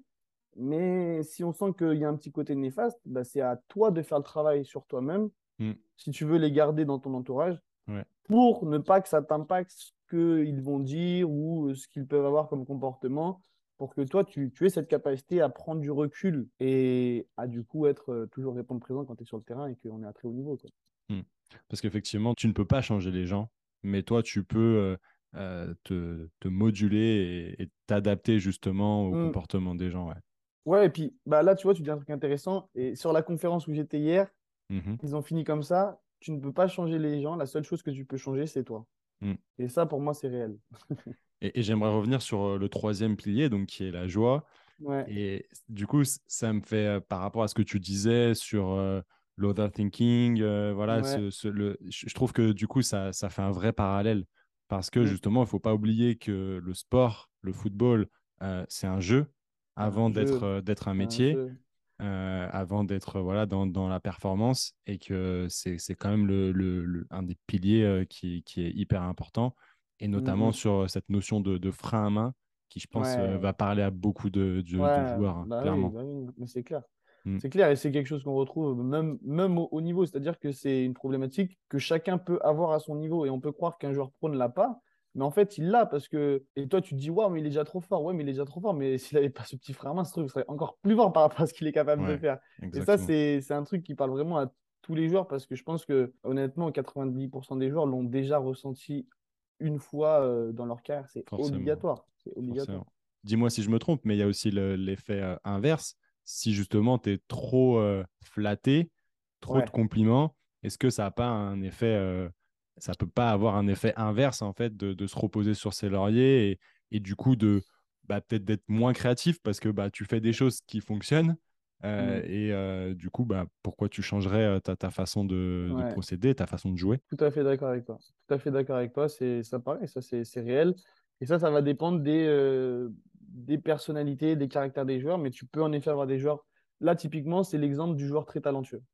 Ouais. C'est le joueur très talentueux pour qui, entre guillemets, tout a été facile jusqu'à un moment donné, qu'on a peut-être un petit peu couvé ou voilà, qui était toujours flatté parce que c'était le numéro un. Sauf que quand il arrive dans un monde où c'est plus numéro un, bah là, c'est très compliqué. Parce qu'il y a tout qui change, il y a beaucoup de choses qui peuvent se passer dans, sa tête qui peuvent lui desservir. Mais c'est clair que ça, c'est une autre problématique. Et ce qu'il faut aller chercher, c'est vraiment cet équilibre. Hmm. C'est vraiment d'aller chercher cet équilibre personnel qui va, toi, te permettre, par rapport, voilà, par rapport à ton histoire, par rapport à ton vécu, par rapport à ta personnalité, par rapport à tes objectifs, d'être en accord avec toi-même, d'être équilibré. Et donc, c'est vrai que certains joueurs tu as des joueurs, ils vont jamais se reposer sur, sur leur laurier. Hmm. Parce que leur histoire a fait que voilà, ils ont, ils ont tellement la dalle, entre guillemets, et qu'il n'y a rien qui, qui les fait le, s'arrêter parce que peut-être ils ont des ambitions démesurées, mais c'est ça qui les drive et c'est incroyable. Mais pour des joueurs qui vont se reposer sur, les lauriers, sur leur laurier, ça, c'est vrai que c'est une vraie problématique et euh, malheureusement, il y a beaucoup de, il y a beaucoup de, de, de, de, joueurs très talentueux qui gâchent un peu leur, euh, leur, leur talent et leur potentiel euh, comme ça parce que bah, ils n'ont pas l'entourage qui, qui, les aide à prendre conscience que s'ils se reposent sur, sur, leur, sur leur laurier à ce moment-là, bah, ils vont passer à côté du mmh. train et le train, quelquefois, il passe pas deux fois. Mmh. Et dans le football, ça va très très vite. Donc ça mmh. veut dire que tu peux très très vite te retrouver dans le down et si tu n'es pas là pendant six mois, pendant un an, tu as disparu de la circulation, une carrière, elle peut s'arrêter. C'est hein. terminé. La carrière peut être très courte. Ça me fait penser. Euh, ça va parler plutôt, euh, peut-être pas trop aux jeunes, mais ça me fait penser, tu sais, euh, au futur Zidane. On l'a tellement entendu, le futur ah Zidane, le futur Zidane, les, les Meriem, les, les Marvin Martin. Marvin qui, au final, on fait. vu les euh, articles là-dessus? Ouais, quelques-uns. Oh là là, j'avais lu un article sur Marvin Martin qui évoquait ça, la pression hmm. qu'il n'avait pas suggérée par rapport à ça, justement, et qui l'a mis complètement dans le down. Ouais. Donc aujourd'hui, tu travailles avec des athlètes professionnels, des athlètes amateurs. Mmh Est-ce que tu fonctionnes avec les mêmes méthodes? Ouais. Moi, c'est-à-dire que ma méthode d'accompagnement, c'est cette méthode unique que j'ai développée et que après j'adapte à chaque joueur. Donc, c'est-à-dire qu'en fonction de l'évaluation de départ, de toute façon, on travaillera toujours des choses qui sont en lien avec ce que j'ai dit là, focus, certitude, joie. Mmh après, là, je ne vais pas rentrer trop dans les détails, mais en gros, ces trois piliers sont constitués de 10 sous-piliers. En gros, c'est les 10 mmh sous-piliers qui constituent les trois piliers de ma méthode. Je vais parler un petit peu vite. Mais vous mettez pause, vous revenez en arrière, vous regardez, ça vous intéresse. mais voilà, mais, mais c'est vraiment quelque chose qui est assez poussé d'un point de vue psychologique. Et, euh, et, voilà, et après moi, en fait, je travaille sur les 10 sous-piliers en coaching. Et donc, c'est-à-dire que ça me permet de, l'évaluation me permet de vite voir, de très vite faire ressortir là où je veux aller en priorité par rapport euh, aux besoins du joueur pour rapidement bah, lui apporter des, des, des, premières améliorations, en fait. Tu vois mm. Et donc, après, c'est là-dedans que je viens adapter de façon sur mesure la méthode en fonction de la problématique, du contexte, du, joueur et de ce qui ressort sur l'évaluation. En fait. Hmm. Ce qui est intéressant, c'est que tout à l'heure, tu parlais de, euh, du travail sur le long terme et de pérenniser en fait euh, ces choses-là. Et que ce n'est pas seulement un impact euh, d'un coup. et C'est pas un one-shot. C'est pas un one-shot, ouais. C'est pas, c'est pas du tout un one-shot. Et ça, c'est, quelque chose qui est vraiment important que les joueurs comprennent parce que qu'ils se rendent dans la tête ce côté entraînement mental. On peut très bien faire du one-shot, mais ce que je veux dire, c'est que c'est pas le plus pertinent selon moi, parce que le mm. one shot, ben, ça restera pas dans le temps. Mm, mm, L'objectif, c'est d'être là dans la durée, c'est de, de, mettre des choses en place qui vont t'aider sur la durée. Généralement, en moyenne, un joueur qui veut vraiment travailler, on va partir sur un minimum de 10 semaines de travail, où on a vraiment le temps, du coup, donc on va se voir une dizaine de fois en coaching, et on a vraiment le temps de mettre des vraies choses en place et de voir les améliorations, et de, de faire ce travail quelque part en profondeur pour euh, bah, se libérer de certaines choses, pour prendre conscience d'autres choses et après avoir le temps d'appliquer aussi concrètement sur le terrain les choses qu'on voit. Mm. Et donc, du coup, de voir le processus de changement se, passer. Et après ça, après ça, oui, après ça, ben, c'est le, c'est entre guillemets, c'est ce côté où euh, j'ai le, j'ai le suivi et je, et je le perpétue dans le temps et ça va. Et entre guillemets, mais pendant cette période de 10 semaines, il va y avoir des grosses améliorations. Mais après, si tu fais plus rien et que on peut par exemple créer des routines avec les joueurs, On peut créer des routines, des routines d'avant-match, d'après-match, de... on peut Mm. faire des, des- des routines matinales, des routines le soir, etc. pour venir shifter des choses aussi dans le cerveau. Bien sûr. Si à un moment donné tu l'arrêtes, si tu l'arrêtes pendant trop longtemps, tu peux te retrouver à perdre les bénéfices de ce qu'on a fait avant. Parce que bah, ton cerveau, il fonctionne comme ça et il y a des choses qui peuvent reprendre le dessus. Ton environnement, bah, c'est plus le même parce que bah, tu as plus de travail. Donc, tu... enfin, il y a plein de choses qui vont faire que ça peut te refaire venir en arrière si tu n'as pas derrière ce suivi léger qui te permet d'être sûr de, dès, dès que je dévie maintenant, bah, je, je- me remets dans le droit chemin parce que bah, j'ai mon coach que je connais bien, qui me connaît bien, qui me permet de vite me remettre dans le droit chemin. Quoi. Ok, je vois. Aujourd'hui, tu travailles uniquement en individualisé ou tu travailles également euh, avec des fédérations, des clubs? Donc maintenant, donc je commence à travailler en collectif maintenant, donc ça c'est super. Euh, donc Ouais. euh, j'ai fait beaucoup d'individuels. Euh, et donc là, depuis, euh, depuis août 2022, donc là, depuis août, donc je, je travaille, donc je travaille avec euh, le Gol FC, l'équipe de Mhm. N2 Gol FC à côté de Lyon. Donc pour Mhm. ceux qui sont de Lyon, ils connaissent un petit peu anciennement MDA, ouais. Voilà, anciennement Chasselet MDA, qui est un club euh, ambitieux, qui, qui veut aller chercher la montée nationale. Mm. Donc, moi, je m'occupe de la préparation mentale d'un point de vue collectif avec eux. Moi, je suis un indépendant, c'est-à-dire que même quand je travaille avec des clubs aujourd'hui, c'est, je suis prestataire, je ne suis pas salarié du club. Ouais. Donc, avec eux, c'est vraiment aussi de la, de la prestation que, que j'ai, pu faire. Donc, Mhm. on a travaillé avec eux sur vraiment l'aspect cohésion d'équipe, euh, créer une identité collective forte, des valeurs communes fortes pour aller chercher cet objectif commun, bah, notamment là, de, pour le coup, euh, du sprint final, voire de la montée. Mm. Euh, et donc ça, c'est top parce que là, du coup, bon, bah, ça s'est très bien passé. Moi, c'était très intéressant de travailler en collectif parce que je suis de base un, un joueur de, de terrain et un, un mec collectif. Donc, j'aime bien faire partie aussi de ce genre de projet. Donc là, c'est top. Et puis, euh, donc, j'ai commencé à faire euh, des interventions aussi à l'OL là récemment. Donc là, récemment, Yes. j'ai fait deux interventions à l'OL avec des jeunes professionnels donc, du groupe N2 Mhm. plutôt du côté de l'équipe masculine. J'ai pu faire une intervention aussi auprès de, de jeunes pros de l'équipe féminine euh, pour- sur Cool. différents sujets, sur le sujet de l'injustice dans le football, qui Ouais. est très, euh, très compliqué à, à gérer, mais qui peut nous faire euh, avoir justement des comportements qui nous ralentissent dans notre progression. Donc voilà. Donc là, maintenant, je commence vraiment à travailler avec des clubs et c'est vraiment quelque chose que j'ai envie de, de continuer parce qu'il y a peu de clubs qui sont équipés là-dessus, enfin encore trop peu de clubs qui sont vraiment bien équipés là-dessus. Il y a beaucoup, beaucoup de choses à faire. Yes, cool. Effectivement, du coup, ce qui est top, c'est qu'il y a le travail individuel et, et comme on disait, ben, en fait, que le joueur, il ne peut pas changer son environnement, mais Mm. par contre, il peut faire en sorte de lui s'adapter et de se changer Mm, pour mm, être adaptable à cet environnement.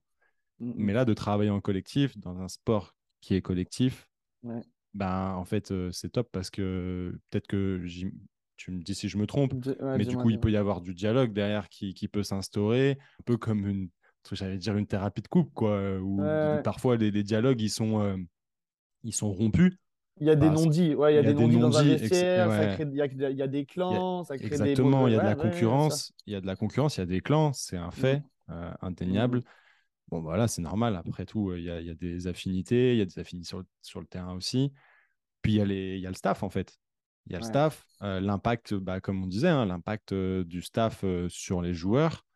Le coach, euh, ben, soit il fait une. il crie sur le joueur, ça a un impact.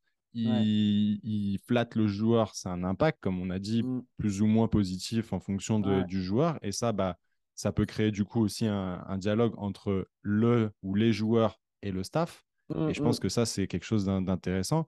Et puis, comme tu disais, ben, après, je ne sais pas comment, s'il y avait le- les staffs euh, médicaux, mais aussi ben, les mots qu'on peut employer euh, Tout à fait, pen- pen- tout à fait, pendant tout une à fait. blessure, lors de lors de- d'un développement athlétique avec un préparateur Mm. physique, la, la manière de, de stimuler les joueurs. Donc, ça, c'est ça, c'est top, ouais.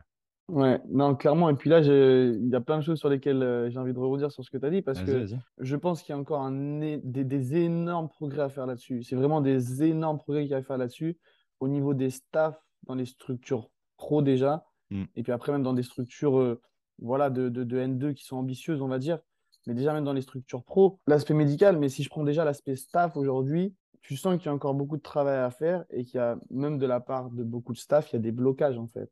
Ouais.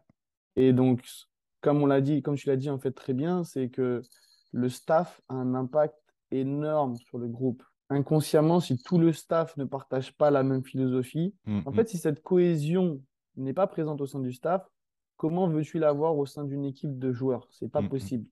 Et tu auras beau faire genre et dire des choses et mettre des choses en place, en fait, les joueurs, on, on est des êtres humains, on capte des choses, on ressent des choses.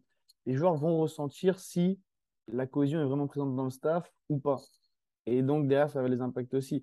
Mais bref, tout ça pour dire que sur l'aspect staff aussi, il y a beaucoup, beaucoup de choses à faire parce que c'est vrai que dans un monde idéal, et ça, j'ose espérer qu'un jour ce sera le cas dans le football pro et dans les clubs pro, c'est de justement réussir à créer quelque chose de, de, de commun à tous et de réussir à mettre tout le monde dans le processus, que tout le monde soit dans le même bateau, que tout le monde comprenne cet intérêt énorme du mental et que du coup, eh ben, les staffs comme euh, le staff terrain, comme le staff médical, puissent eux aussi bah, euh, travailler sur tous ces petits détails, pas, euh, faire pour pas avoir justement, comme on peut dire, sta- le, le staff médical, si on n'est pas formé là-dessus, et c'est normal, si tu n'es pas formé là-dessus, tu ne peux pas vraiment savoir l'impact que tes mots vont avoir sur un joueur blessé, Mm. surtout si, bah, voilà, je ne sais pas si aujourd'hui dans les, dans les clubs pro, il y a énormément de kinés ou d'ostéos ou euh, de docteurs qui ont vécu ce que les joueurs vivent.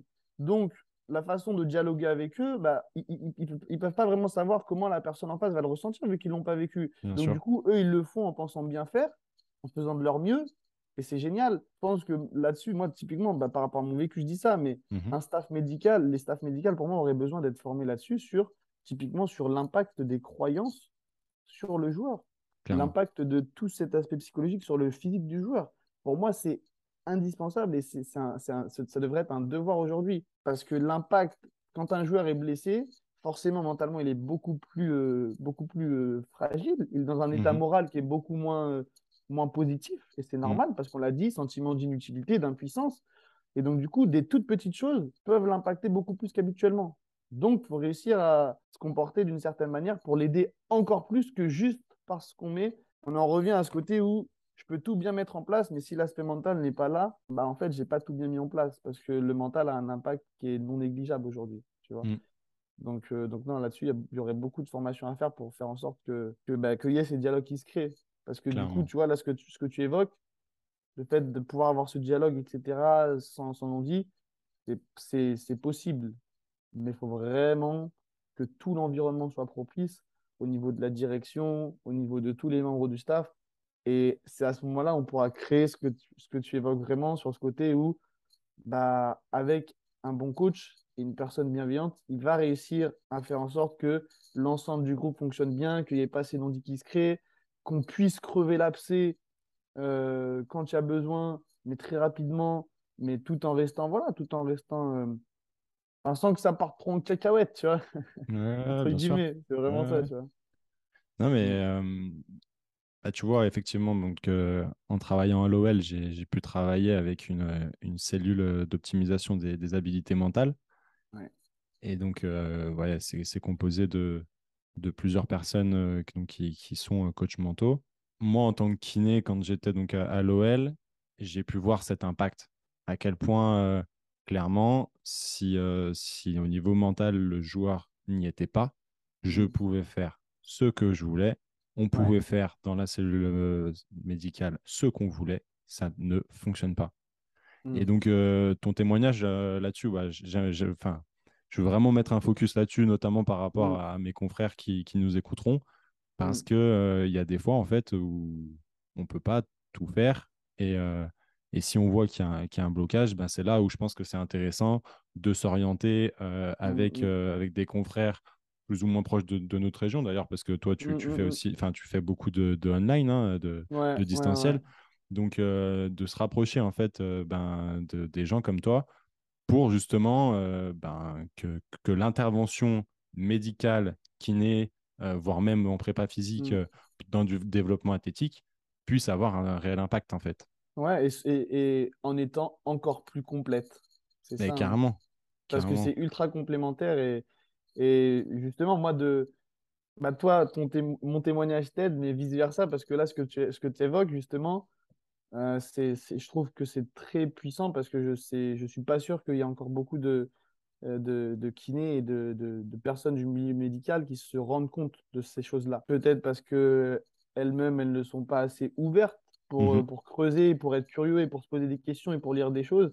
Mhm. Et malgré, malheureusement, cet aspect mental, vu qu'il est encore méconnu, il y a encore beaucoup de, de, de- de croyances limitantes de beaucoup de personnes, de barrières limitantes, qui font que, bah non, mais ça, j'ai l'impression que c'est des charlatans, j'ai l'impression qu'ils peuvent rien apporter, j'ai l'impression que ce qu'ils racontent, c'est du blabla. Mais non, il y a plein d'études scientifiques, il y a plein de choses sûr. concrètes qui prouvent qu'aujourd'hui, une personne qui est vraiment curieuse et qui veut vraiment apporter un maximum d'aide à ses joueurs, bah déjà pour moi, c'est une personne comme toi. Mhm. C'est pour ça aussi qu'on a aussi bien connecté, comme tu le Bien disais, sûr, parce que on a vraiment cette intention euh, qui est réelle, qui est bienveillante de on veut aider au maximum le joueur. Et on n'est pas juste dans le fait de dire euh, euh, je veux aider les joueurs à atteindre leur plein potentiel parce que c'est mon marketing ou je dis ça pour mon marketing. Non, c'est réel en fait. Mhm. C'est réel parce que ben, on a ce, ce côté bienveillant en nous et par rapport à nos valeurs, on a envie de le faire, tu vois. Et c'est c'est pour ça qu'on est aussi bien connecté. Mais bref, je pense que voilà, il y aurait beaucoup de, de, de, de, de, kinés ou de, de personnes, des staffs médicaux, qui gagneraient en efficacité forcément dans leur, dans leur, dans leur travail s'ils prenaient le temps de, de, de, de se renseigner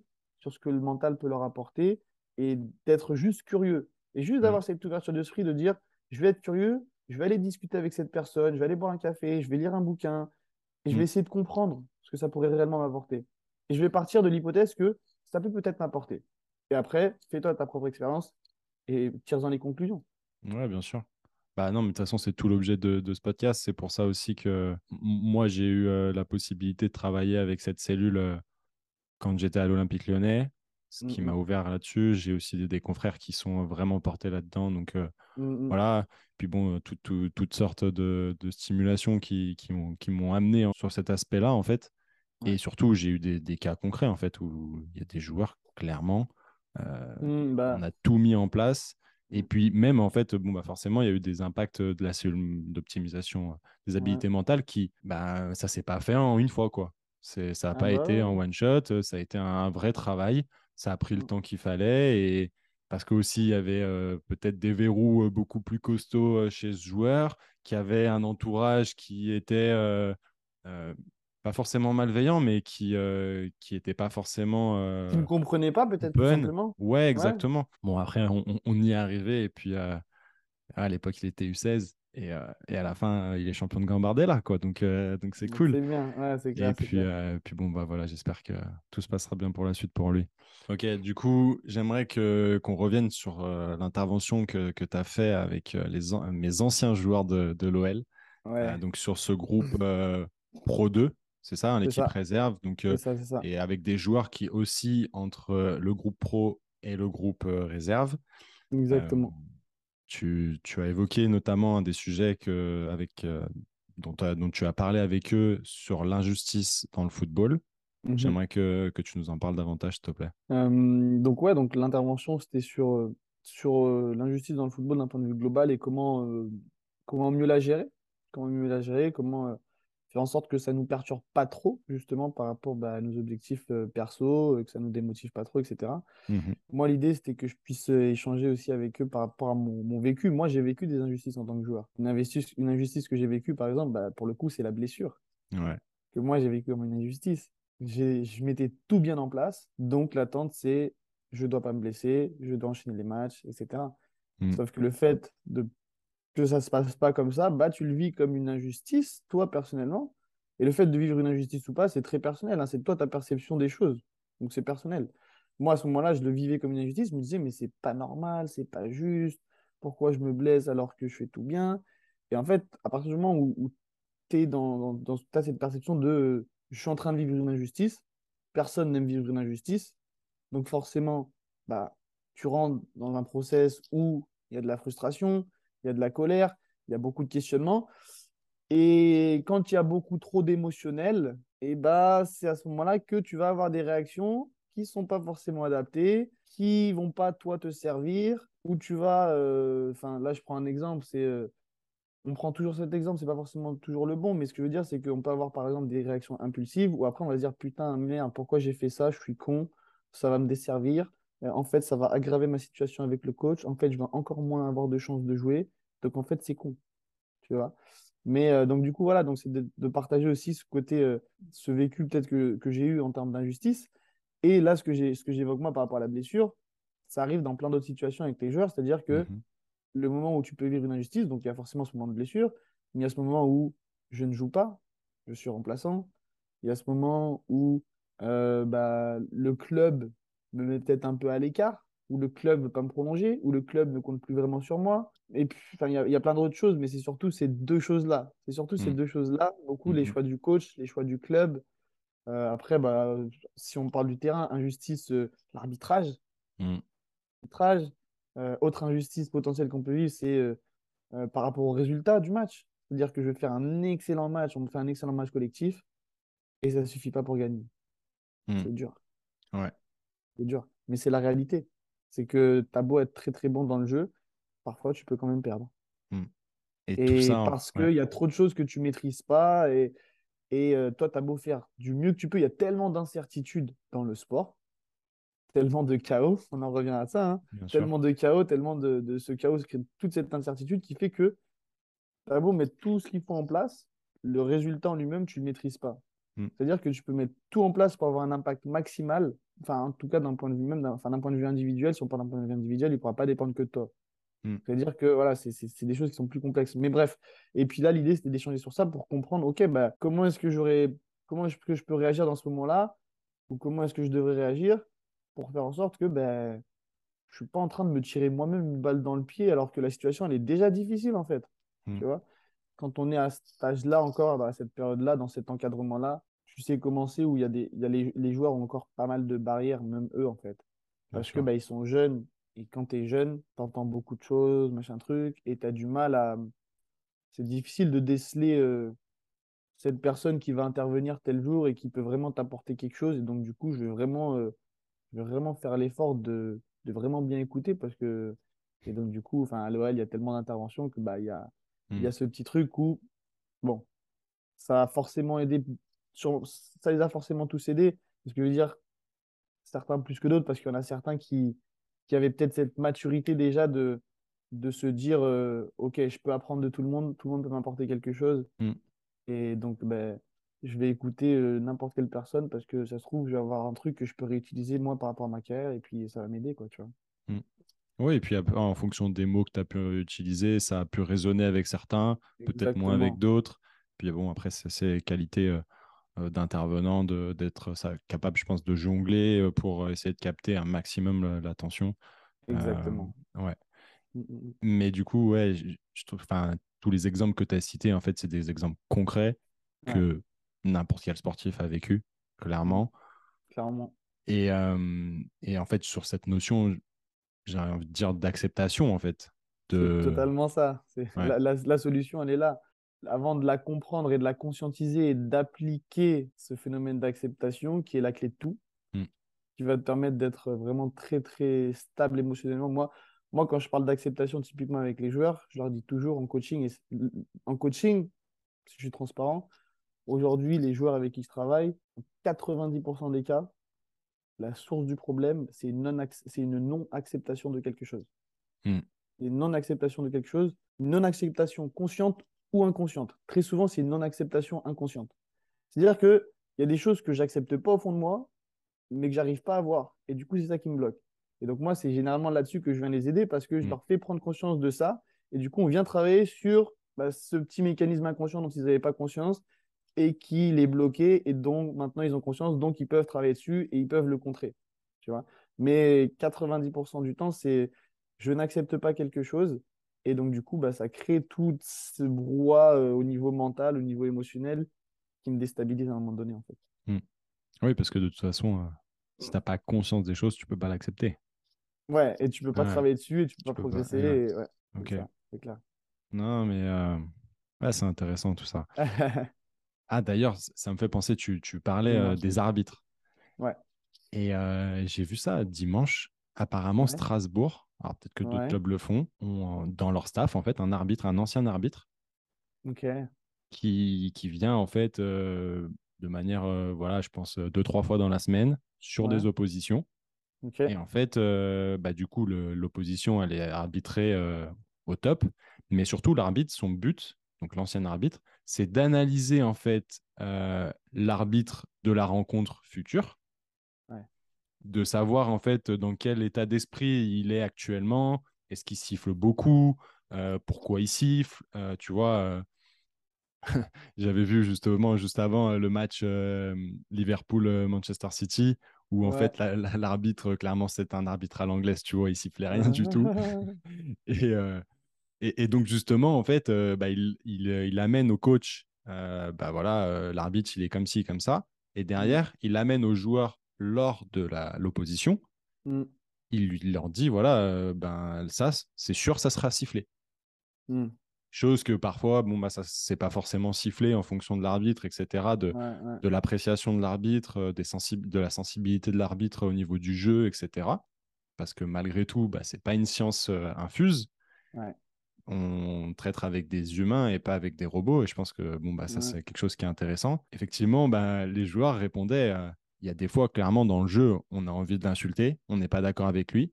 Mais derrière, en fait, on a une vraie explication sur le pourquoi du comment. Et je pense que, voilà, apparemment, c'est quelque chose, je ne savais pas, qui se fait beaucoup dans le rugby, qui est initié de plus en plus, parce que dans le rugby, l'arbitrage est encore plus particulier quand même. Euh, encore plus spécifique. C'est pas pour rien qu'ils ont eu euh, la VAR euh, avant le football. Mais au final, bah ouais, la, notion d'arbitrage, où clairement, il y a des fois, il y a des grosses injustices. Mais bah, tu es obligé de, de, faire avec, hein, clairement, c'est le maître du jeu. Mmh, c'est clair. Non, mais c'est clair. Tu as tout résumé. J'aimerais que, qu'on revienne là sur l'intervention que tu as faite dans l'émission Tant qu'il y aura des guns. Ouais. À un moment, tu as parlé d'une notion que j'ai trouvée intéressante et que je pense que, enfin, moi, clairement, qui ne me parlait pas. C'est l'externalisation de l'échec. J'aimerais que tu mmh reviennes dessus, s'il te plaît. Ouais. Alors, du coup, c'était ouais, c'était, c'était Razik qui avait évoqué ça. Mmh. Donc, c'est ce côté où je vais avoir tendance bah, à remettre la faute sur les autres, en fait. Mmh. Et, ça, pour le coup, c'est quelque chose qui est très. Bah, je connaissais, je connaissais pas assez de l'intérieur les autres sports pour savoir si c'est présent aussi dans les autres sports. Et dans le milieu du football, c'est quelque chose qui est très, très, très présent. Et donc, ça, pareil, bah, ça d'ailleurs, c'est un des sous-piliers moi, sur lequel je travaille en coaching, c'est la notion de responsabilité, en fait. Ouais.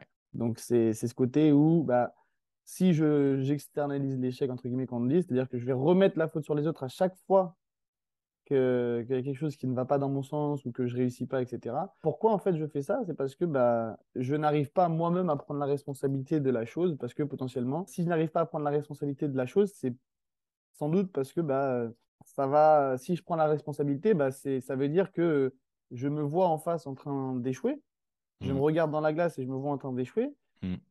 Et c'est pour ça que c'est aussi dur de prendre la responsabilité de l'échec. C'est mmh. parce que l'image que ça va me renvoyer de moi, inconsciemment, c'est une image qui n'est pas forcément positive, c'est une image qui n'est pas forcément euh, agréable parce que je me vois dans des situations d'échec.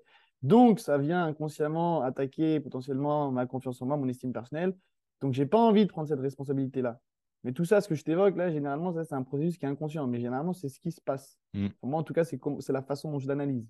Bien sûr. La façon dont je l'analyse. Et c'est rigolo que tu me parles de ça parce que pour être transparent avec toi, sur l'intervention que j'ai fait à l'OL auprès de, de, ces jeunes joueurs hein, qui sont des mmh jeunes pros aujourd'hui, pour beaucoup d'entre eux, mmh il y en a encore, encore énormément qui sont dans cette externalisation de l'échec, qui sont dans cette non-prise de responsabilité. C'est-à-dire que je préfère me dire que ça dépend pas de moi et que je pouvais pas le contrôler et que c'est de la faute des autres. Sauf que parfois il y a des choses que tu contrôles pas et voilà.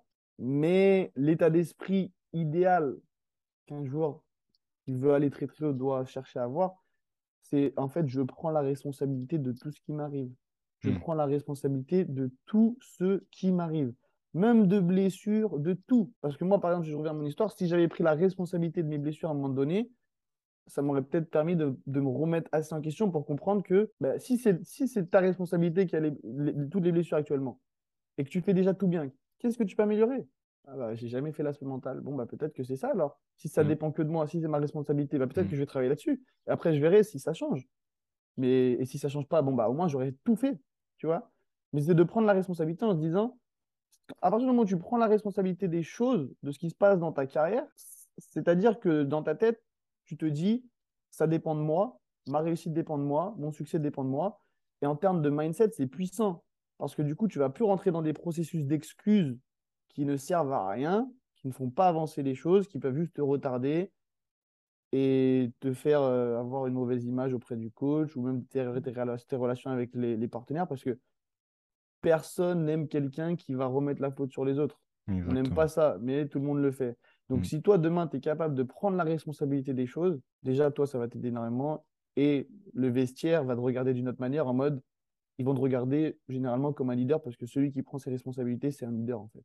Exactement. Et j'aimerais rebondir là-dessus. Est-ce que finalement, un bon capitaine, c'est pas quelqu'un qui, qui, qui, est justement à, à, fond dans ce curseur de responsabilité?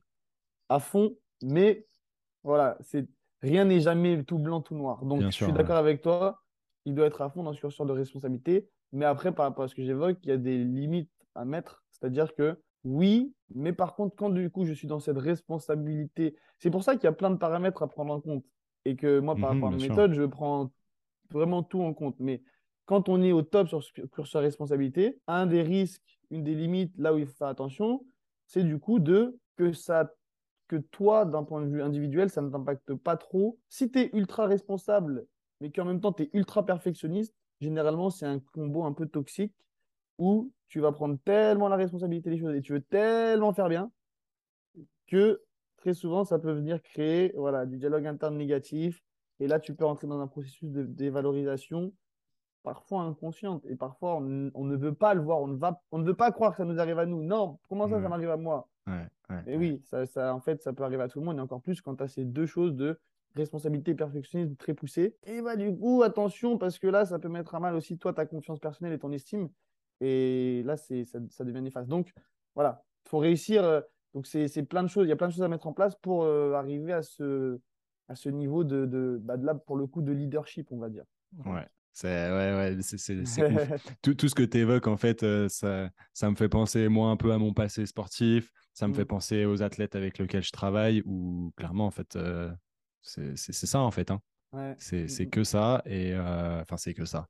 C'est un, un, vrai travail qu'il faut, faut effectuer. Et, mmh, et, justement, la question que je me pose, même si je, je pense avoir euh, une idée juste là-dessus, mais tu vas, tu vas nous répondre. Penses-tu que même au plus haut niveau de confiance, ok, le, le mec, il, est au top du top au niveau de ton curseur, de tous tes curseurs, etc. Donc, donc ça, par exemple, c'est le niveau certitude. Donc la certitude, c'est le niveau ultime de confiance. C'est je suis sûr Exactement. de moi. Exactement, mais j'ai envie de te dire, même euh, au niveau, il est libéré, il n'a pas le frein à main. Ok, ok, euh, il, Donc sur toute la, toute la méthode, tu veux dire? Ouais, j'ai envie de te dire ça. Euh, même si après, peut-être que tu nuanceras le, le propos. Mm. Mais voilà, qui, qui est au top, même au niveau de, des focus, du focus, etc. En gros, lorsque tout réussit à l'athlète. Ok? Est-ce que finalement, la prépa mentale peut l'aider? Et si oui, comment? Ok, donc c'est la, question. Un, athlète qui a, qui a, jamais fait véritablement de préparation mentale, qui euh, vraiment, il, tout lui réussit. Il est déjà au top. Euh, ouais. Est-ce que, est que toi, tu pourrais lui apporter quelque chose? Et si oui, comment? Du coup, alors, je pourrais forcément lui apporter quelque chose. Mmh mais ce qui est sûr, c'est que bah, vu qu'il est déjà à un très très haut niveau et que tout se passe très bien pour lui, quand je vais aider quelqu'un pour qui ça se passe très mal, et eh ben, il va beaucoup plus vite voir la différence. Enfin, la différence sera beaucoup plus importante. Donc, il va l'avoir beaucoup plus mais un, un, un artiste, j'allais dire. Les athlètes sont des artistes, donc on veut dire des artistes. les, athlètes euh, qui sont à très très haut niveau et qui sont déjà très très très très, très performants, c'est possible. Typiquement, je prends juste un exemple concret sur un exercice concret de préparation mentale qu'on peut mettre en place dans un entraînement mental, l'imagerie mentale, la visualisation. Hmm. Un hmm. athlète qui est déjà très performant, donc là, forcément, on va plus être sur un côté euh, bah, prévention, voire entraînement mental, ou pour le coup, bah là, c'est vraiment du coup optimisation de la performance sur des détails. S'il est déjà très très performant, ce qu'on peut faire, c'est par exemple, il a forcément, s'il est, est, dans cet état d'esprit de, de, de, champion, j'ai envie de dire, il a forcément toujours des choses qu'il va améliorer à l'image d'un Cristiano Ronaldo, où il va toujours aller chercher l'excellence, l'excellence. C'est-à-dire qu'il est toujours en train de travailler sur des choses spécifiques. S'il est en train de chercher à travailler sur des choses spécifiques et à s'améliorer, par exemple, sur un comportement particulier sur le terrain, chercher à faire quelque chose plus rapidement, encore plus efficacement, etc., Là, en préparation mentale, bah, là, forcément, je vais pouvoir l'aider, et notamment en mettant en place des choses typiquement en imagerie mentale, puisque la puissance de l'imagerie mentale, c'est quoi? C'est que bah, l'imagerie mentale a différents intérêts, mais notamment le fait de euh, d'apprendre plus vite une nouvelle technique ou un nouveau geste. Parce qu'en fait, ce qui se passe, c'est que, toi, tu le sais sans doute, mais je l'évoque pour les, les, les personnes qui regardent les podcasts, le cerveau ne fait pas la distinction entre une expérience vécue et une expérience imaginaire. Mm. ok Donc, il ne fait pas la distinction entre l'expérience, est-ce qu'elle est réelle ou est-ce qu'elle se passe juste dans ma tête.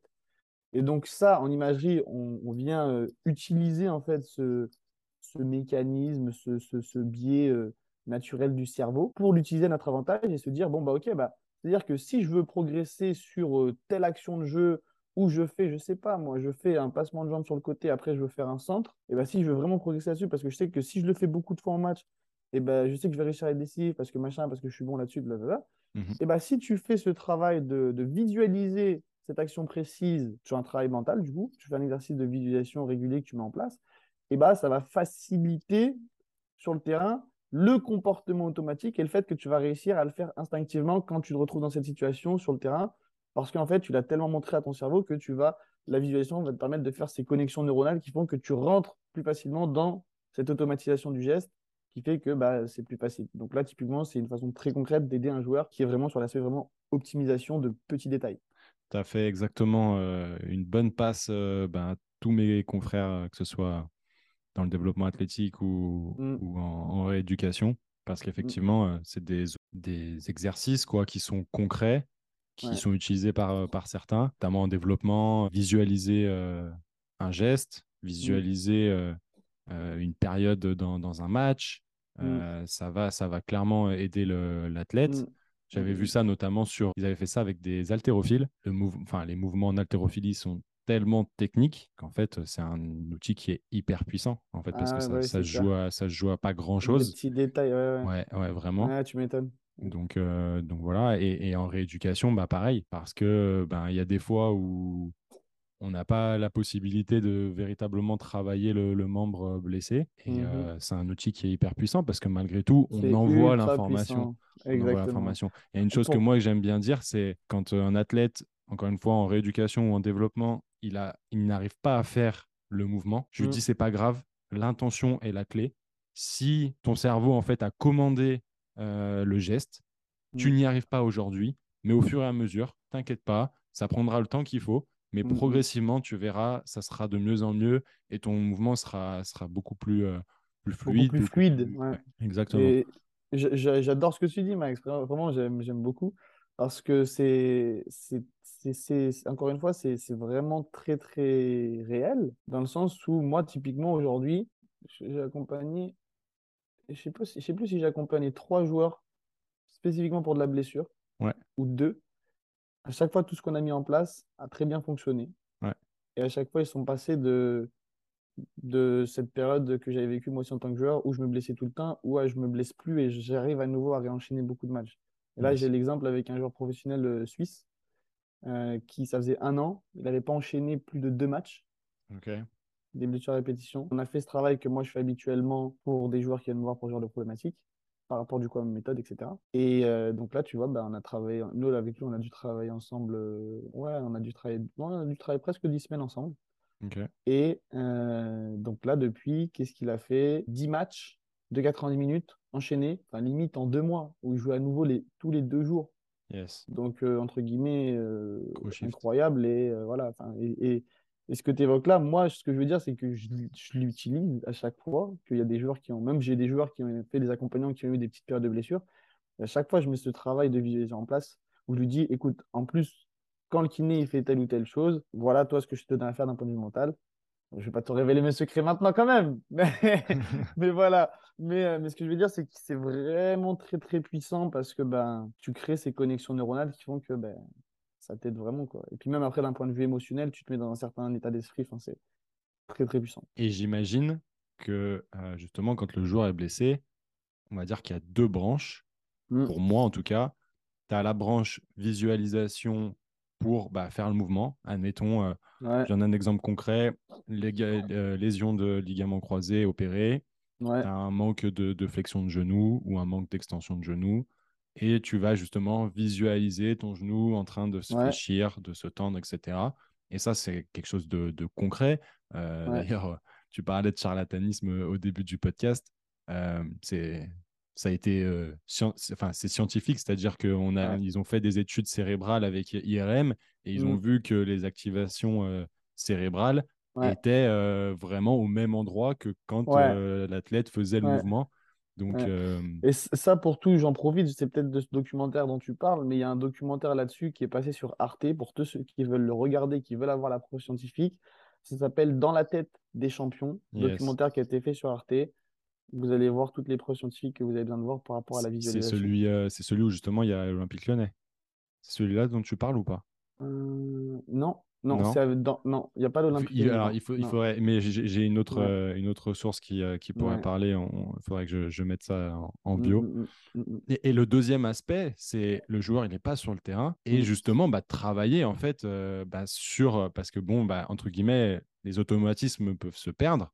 Ouais, Et justement, bah, travailler là-dessus en fait. Se dire, bon, bah voilà, euh, réfléchis. Enfin, je sais pas, toi, tu, tu vas m'en dire davantage, mais euh, sur des situations de jeu, euh, imagine-toi en train de tacler, imagine-toi en train de faire des passements de jambes, imagine-toi en, en train de mettre cette frappe et cette frappe qui, Mm. fa- qui part en, en pleine lucarne. Enfin, Mm. ce genre de, de Mm, mm. choses, quoi. Ou un, un tireur de, de coup franc ou un tireur bah, très spécifiquement de, de penalty qui, qui aime bien frapper un peu toujours au même endroit. Bah, il faut qu'il garde cet automatisme et euh, ben, visualise tout ça. Et euh, Mm, mm. le joueur, il est, sur le, il est en salle de soins. Pourquoi il ferait tout ça? Tu vas nous en dire un peu plus. Mm. Bah c'est, ce qui est sûr, c'est que tout ce que tu évoques, c'est, c'est possible de le mettre en place et ce serait très intéressant de, de plus le développer. Et typiquement dans un club, bah, je pense, je sais, enfin, je sais pas si l'OL le fait actuellement, par exemple, avec le staff médical, ça pour moi, mais c'est un énorme axe de progression s'ils ne le font pas. Mm. C'est un énorme Clairement. axe de progression.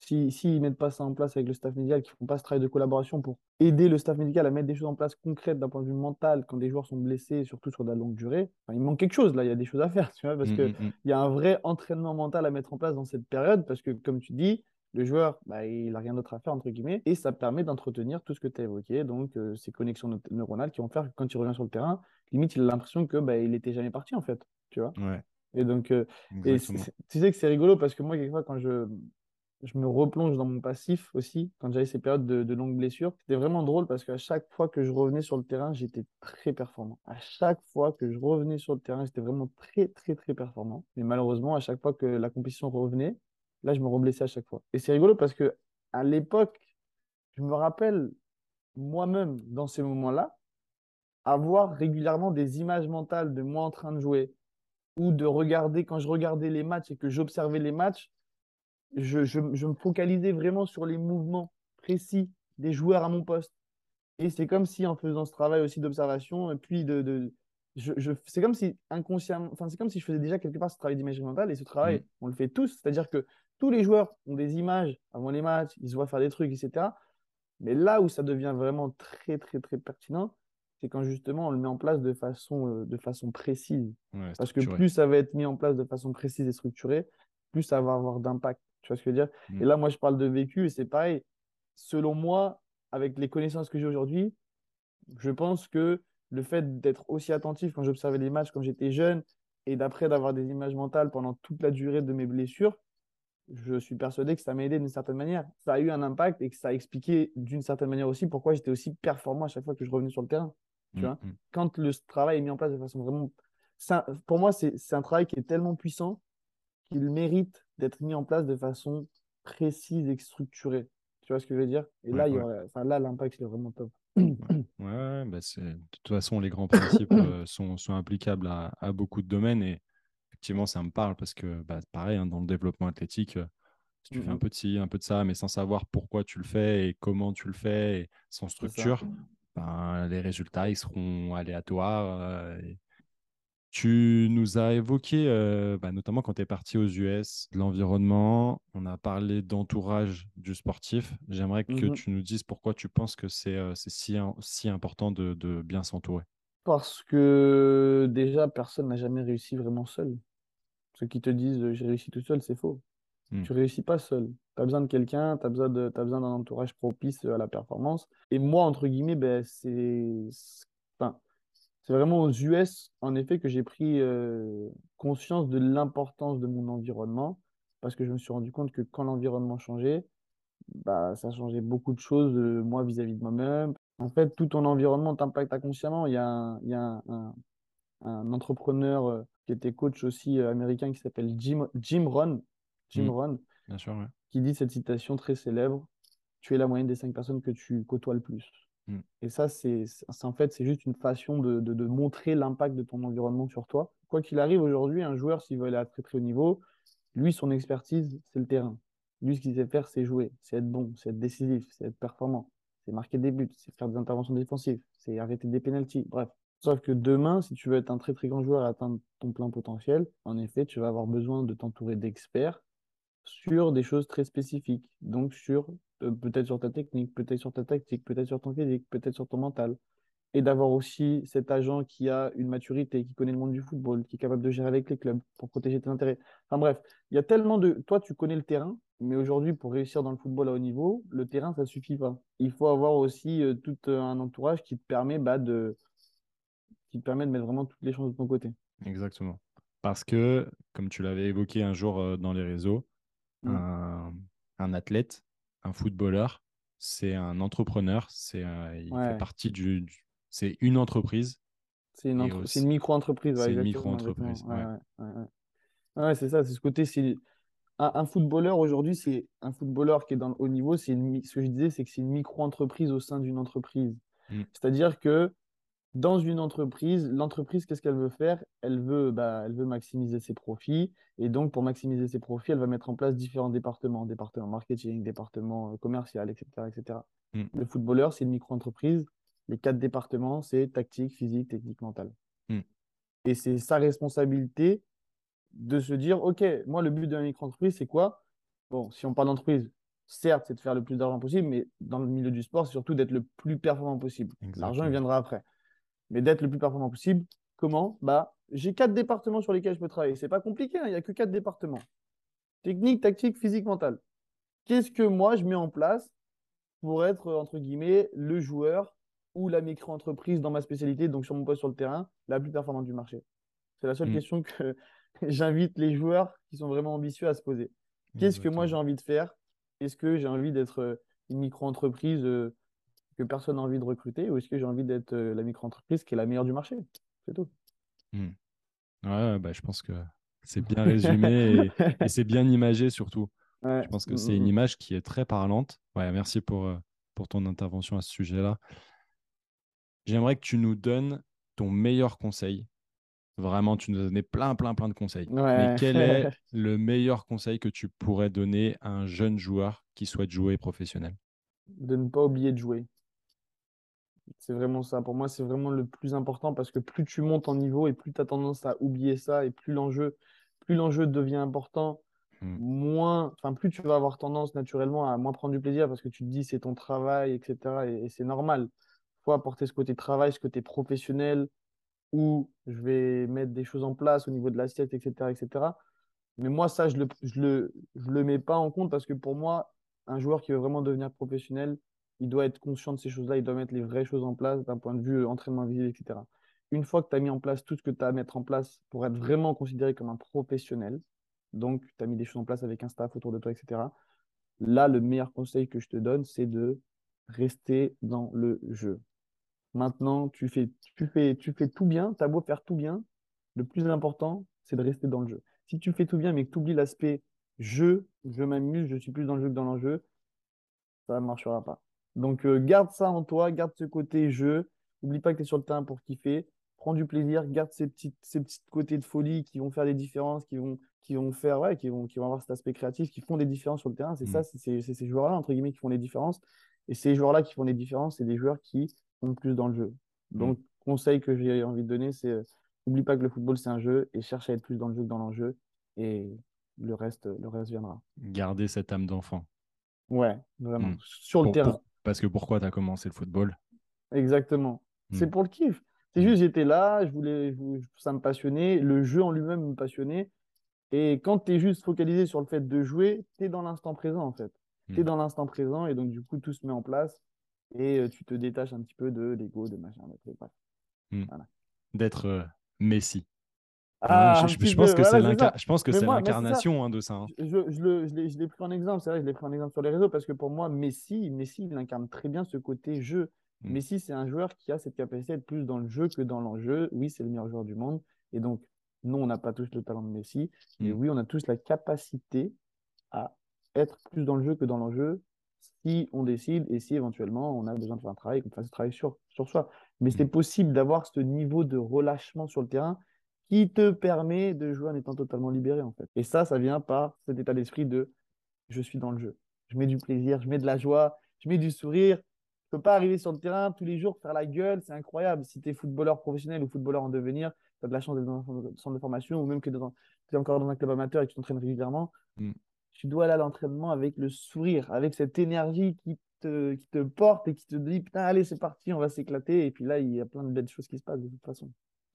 J'allais te dire, est-ce que tu nuancerais pour un, pour un athlète euh, qui n'a pas forcément d'objectif euh, professionnel, mais j'ai envie de dire, euh, enfin, tu peux nuancer, hein, mais, mais c'est valable pour n'importe qui finalement. Ouais, pour moi, c'est valable pour n'importe qui et c'est valable dans tout pour moi. C'est à partir du moment où tu perds ton âme d'enfant, tu perds Mm. une partie de toi.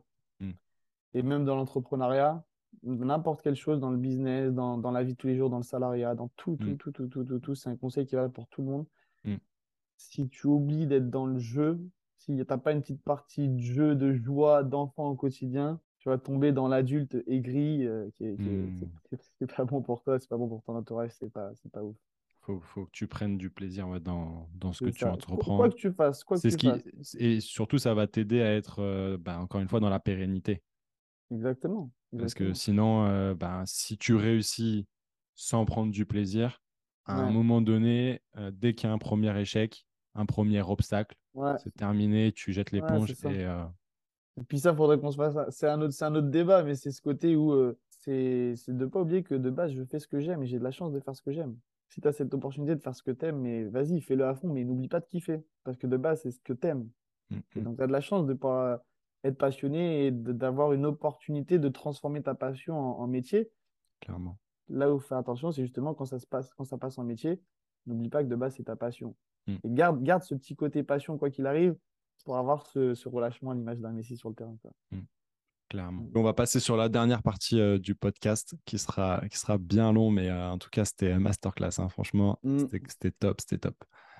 Là, on va parler un petit peu nostalgie. J'aimerais que tu nous parles d'un match qui t'a marqué, un peu cette euh. Madeleine de Proust, que ce soit en tant que joueur et en tant que spectateur. ok. Bah, Madeleine de Proust, c'est finale de la Coupe du Monde en 2006 où on perd. J'ai 11 ans. euh, je me rappelle regarder ça avec, euh, avec euh, ma famille, avec mes parents et un groupe d'amis de mes parents et des amis à moi. On devait être une dizaine, une quinzaine chez moi. Ah, c'était tragique. J'avais pleuré, mais j'étais pas bien. J'avais le, le démon, mais incroyable parce que, parce que match exceptionnel, Zidane exceptionnel. Et puis, de, je me rappelle de, de la tête de Zidane en prolongation avec euh, Buffon qui nous fait une claquette incroyable. Hmm. Et on se dit, putain, ça va rentrer, ça va rentrer, ça va rentrer. Et puis après, il y a ce fameux coup de boule, et puis euh, c'est, le tournant, et, et on perd, quoi. Mais alors que tous les jours, on doit gagner, tous les jours, euh, Zidane, à ce moment-là, il doit être euh, derrière aussi, il doit être, il doit être euh, comment dire, euh, Ballon d'or, tout ça. ballon d'or, ballon d'or à nouveau. Et puis, euh, Cette Coupe du Monde. et ouais, ça, ça, ça c'est vraiment le match. Tu vois, quand tu m'as dit ça, c'est ce qui m'est venu en tête tout de suite. Parce que euh, ça, c'est vraiment un match euh, où ah, c'était dur. Et après, j'ai le, j'ai la même version, version joueur. Mhm. Et là, la version joueur, c'était en finale du championnat de France U17. Ouais, Finale du championnat de France U17 en 2012, je pense, où j'étais capitaine. ok. Et donc, on était en finale contre Lens. Et euh, au final, on perd 4-3. On perd 4-3. Et là, c'était euh, c'était c'était- c'était- c'était- ouais, c'était difficile. Difficile à accepter, difficile à digérer parce que on avait une très grosse génération avec des gros joueurs, avec Anto Martial, etc. Fares, Baloli, qui était très, très bon aussi. Et, euh, et là, c'était un truc ouf. C'était dur. En tant que capitaine en plus, d'avoir perdu, c'était ah, c'était c'était- c'était dur. Et puis, des finales, on n'en fait pas tous les jours. Donc, euh, Non. voilà les deux, les deux, vraiment les deux choses qui me viennent où c'était euh, des choses qui m'ont marqué. Et puis après, bon, bah, pour le coup, pour, pour le, le, le match en tant que joueur, ça m'a beaucoup appris par la suite. Mais, Mm. mais sur le coup, c'est toujours des, des, des, des moments qui font mal. Quand Mm. c'est des défaites comme ça, c'est des moments qui font mal. Quand tu es compétiteur, c'est pas, c'est normal que ce soit pas euh, sûr. agréable. Et... Évidemment, ça fait, ça, fait partie, euh, ça fait partie du métier, ça fait partie du jeu. Exactement. Effectivement, bah, ce que tu disais, hein, ça t'a appris derrière. Donc, comme on Mm. disait au préalable, euh, ben, ça a été un échec, mais t'en as tiré quelque chose. Et donc, euh, Exactement. Mm. Toujours des choses à tirer. Toujours, toujours. ouais, c'est sacré match. Bah, D'ailleurs, 2006, tu te rends compte, euh, bah, je les ai accueillis il y a, il y a un an ou deux quand, quand j'étais à l'OL. de voir Ouais. des, des joueurs 2006. Ah oui, les Waouh. 2006. Ah oui, incroyable. Là, tu m'étonnes. ça, ça fait bizarre. Et là, tu te Ah, dis, tu m'étonnes. ah, ils ont pas Le temps, il passe vite, tu te ouais, dis. Ouais, Tu te ouais, dis, le temps, il passe vraiment vite. Mm. Ouais. Je te jure. Tu, tu vois, pour rebondir, euh, et je pense parce que c'est un, un truc assez intéressant sur l'aspect mental, moi, un des matchs qui m'a marqué, c'était un an plus tôt. C'est la finale de Ligue des Champions, Milan AC, Liverpool, Milan où gagne il remonte. 3-0 à Ah la mi-temps. putain. Et il Incroyable. remonte. Incroyable. euh, et ce match, pareil, hein, euh, Ah, incroyable. si, J'ai euh, des frissons là, t'en parles, ça y est, j'ai des frissons. Eh ouais. Mais, mais Ah, pourtant, je suis pas plus supporter que ça de ces, équipes-là, même si Liverpool, il y, a, il y a une histoire qui, qui est prenante et d'aller en avait- Anfield, ça serait quelque chose qui me plairait euh, beaucoup. Et à l'époque, il y avait Gerrard et Torres. C'était le duo euh, déjà à ce moment-là ou sais- non, Torres, je crois Il qu'il était n'y pas était pas. Non, je pense qu'il était encore Atlético. Par contre, il y avait, ok. euh, il y avait Gerrard, Bien je crois qu'il y avait Xabi Alonso, tout ça. Ouais. Donc, Ouais. euh, ouais, ouais, ouais. Gros, gros, gros, gros match, ouais. Non. Et, et puis, ouais, cette. ah, ça s'appelait pas comme ça à l'époque, cette espèce de remontada. Ah mais mais mais effectivement, c'est des choses qui. Ben voilà, enfin, on va pas en parler des heures, hein, parce que sinon on fait un podcast de 4 heures. Mais, mais euh, bah, pareil, hein, sur, sur le PSG, quoi, tout, tout ce qu'ils ont pu euh, vivre ces dernières années en Ligue des Champions, c'est Ouais. peut-être pas, peut-être pas pour rien, quoi. C'est pas anodin. Et c'est pour Mm. ça, c'est bien qu'ils aient mis des choses en place là sur l'aspect mental maintenant. Donc, ils ont dû engager quelqu'un à plein temps, là, a priori. Ok. Donc, c'est bien. Donc, j'ai hâte de voir. euh, J'ai hâte de voir ce que ça va donner cette année en, en Ligue des Champions, des jusqu'où ils vont aller. Bah, après, Mm. on verra, hein, parce que bon, là, il y a Kylian Mbappé qui a peut-être quitté euh, le club précipitamment, apparemment. Donc, bon. Mais, euh, mais ouais, mais on verra, on verra ce que ça va donner. hein. Ok, cool. Est-ce que tu aurais un livre euh, ou un Ouais. podcast à nous conseiller? Mm. Alors, en podcast, du coup, moi, j'écoute beaucoup de podcasts euh, en anglais. Ouais. J'ai vécu aux États-Unis, euh, voilà. Mais après, en anglais, je, je peux en conseiller quand même en anglais? Après, ça Bien dépend. sûr, bien sûr, ça, ça Moi, après, bon, après, certains. après, pour le coup, c'est pas. euh, moi, c'est un podcast euh, pas forcément sport. Ouais. Mais voilà, en tout cas, mais c'est, ça s'appelle The Diary of a CEO. Donc, Et- diary en, en anglais, c'est agenda. Donc, l'agenda d'un CEO. CEO, c'est. PDG. Mhm. Et donc, c'est Steven Bar- Bartlett qui fait ça. C'est un, c'est un entrepreneur, entrepreneur euh, multimillionnaire euh, anglais.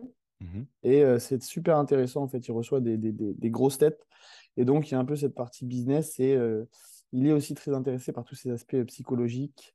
Parce que bah, dans n'importe quel domaine à très haut niveau, l'aspect psychologique joue un rôle énorme, en fait. Mm, Et donc, euh, ce qu'on évoque là dans le sport de haut niveau, c'est transposable dans le, dans l'entreprise à très, très haut niveau, dans des Mm, mm. sphères où il y a beaucoup d'argent aussi, etc. Et donc, c'est un truc qui est très, très enrichissant. Il y a, donc, il y a ce podcast-là. Après, il y a On Purpose. Genre, euh, Purpose en anglais, c'est le, le but. Mhm. Donc, ça de, de Jay, Jay Shetty. Mhm. Jay Shetty, qui est, euh, qui est un ancien moine. Aujourd'hui, en gros, voilà, il, a vraiment démocratisé tout cet aspect méditation. Que c'est quelqu'un de qui a un podcast vraiment sur du coup sur euh, c'est vraiment d'un point de vue plus développement perso là d'un en mode trouver un petit peu sa, sa raison d'être, sa mission de vie, etc. Et il reçoit euh, pas mal de, de gens qui, qui évoquent des sujets super intéressants là- là-dessus sur l'aspect psychologique. Après, il y, a un, il y a un podcast sur le sport que j'ai pas eu le temps d'écouter, mais qui m'a l'air pas mal, euh, qui s'appelle Extraterrien, il me semble. Là, Mm. c'est français. Ouais, c'est très bien, ouais. Ouais, je, Ouais, je, je donc suis ça, un peu. euh, Voilà. il- Donc ça- justement, bah, il, il interview euh, essentiellement, si je dis pas de bêtises, des, des professionnels, enfin des, des athlètes. Ouais. Voilà, que ce soit, je sais pas, dans la course à pied, dans le crossfit, Mm, dans mm, le mm. tennis, tout ça. Et du coup, ben, effectivement, bah, il y a des parallèles qui se font forcément parce qu'à un moment donné, euh, Mm. euh, C'est donc ça. euh, ça, ça peut un peu, bah, comme on disait, sur cet aspect autobiographique. Donc je pense que c'est Mm. super de, de lire des autobiographies de- Ouais. d'athlètes qu'on qu'on apprécie, qu'on idolâtre, si je puis dire, et en tout Ouais. cas qui nous inspirent. Ouais. Mais voilà, il y a aussi d'autres personnes qu'on qu'on ne connaît pas, qui sont dans un, parfois dans d'autres sphères, dans d'autres, euh, voilà, et qui ont d'autres choses à nous apporter. Mm. Donc, euh, très bien ce pod- Après- podcast. Ouais. Ouais, podcast. Et après, je conseillerais un film. Les films, c'est plus facile. Ouais, Parfois, ouais, carrément, vas-y, ouais, Je carrément. conseillerais un film qui est un de mes films préférés aujourd'hui, que je trouve incroyable. C'est La méthode Williams. Ouais, Donc, euh, sur, euh, sur du coup, Serena et Venus Williams, c'est euh, Incroyable. ça, c'est vraiment un film que je conseille, qui Ouais, est qui est récent en plus. extrêmement inspirant, qui est récent. Mm. qui raconte l'histoire de, de Venus et Serena Williams, les Mm, deux plus mm. grandes stars du tennis féminin euh, aujourd'hui, on va dire. Et euh, ça, franchement, je le conseille à 10 000 très très inspirant. Mm. Euh, Ah ouais, ouais, moi, je, ouais, ça, ça m'a donné des 10 000. frissons. hein. J'ai, eu une émotion folle avec ce film, clairement. Ouais, plein de trucs qui viennent en tête, mais, euh, mais ça, déjà, ça, c'est bien. Et puis après, au niveau des, au niveau des bouquins, là, je regarde sur mon étagère, j'ai un bouquin qui me vient, moi. Un bouquin que moi, j'adore, qui, moi, personnellement, est ma Bible. Mhm. C'est euh, L'équation du miracle.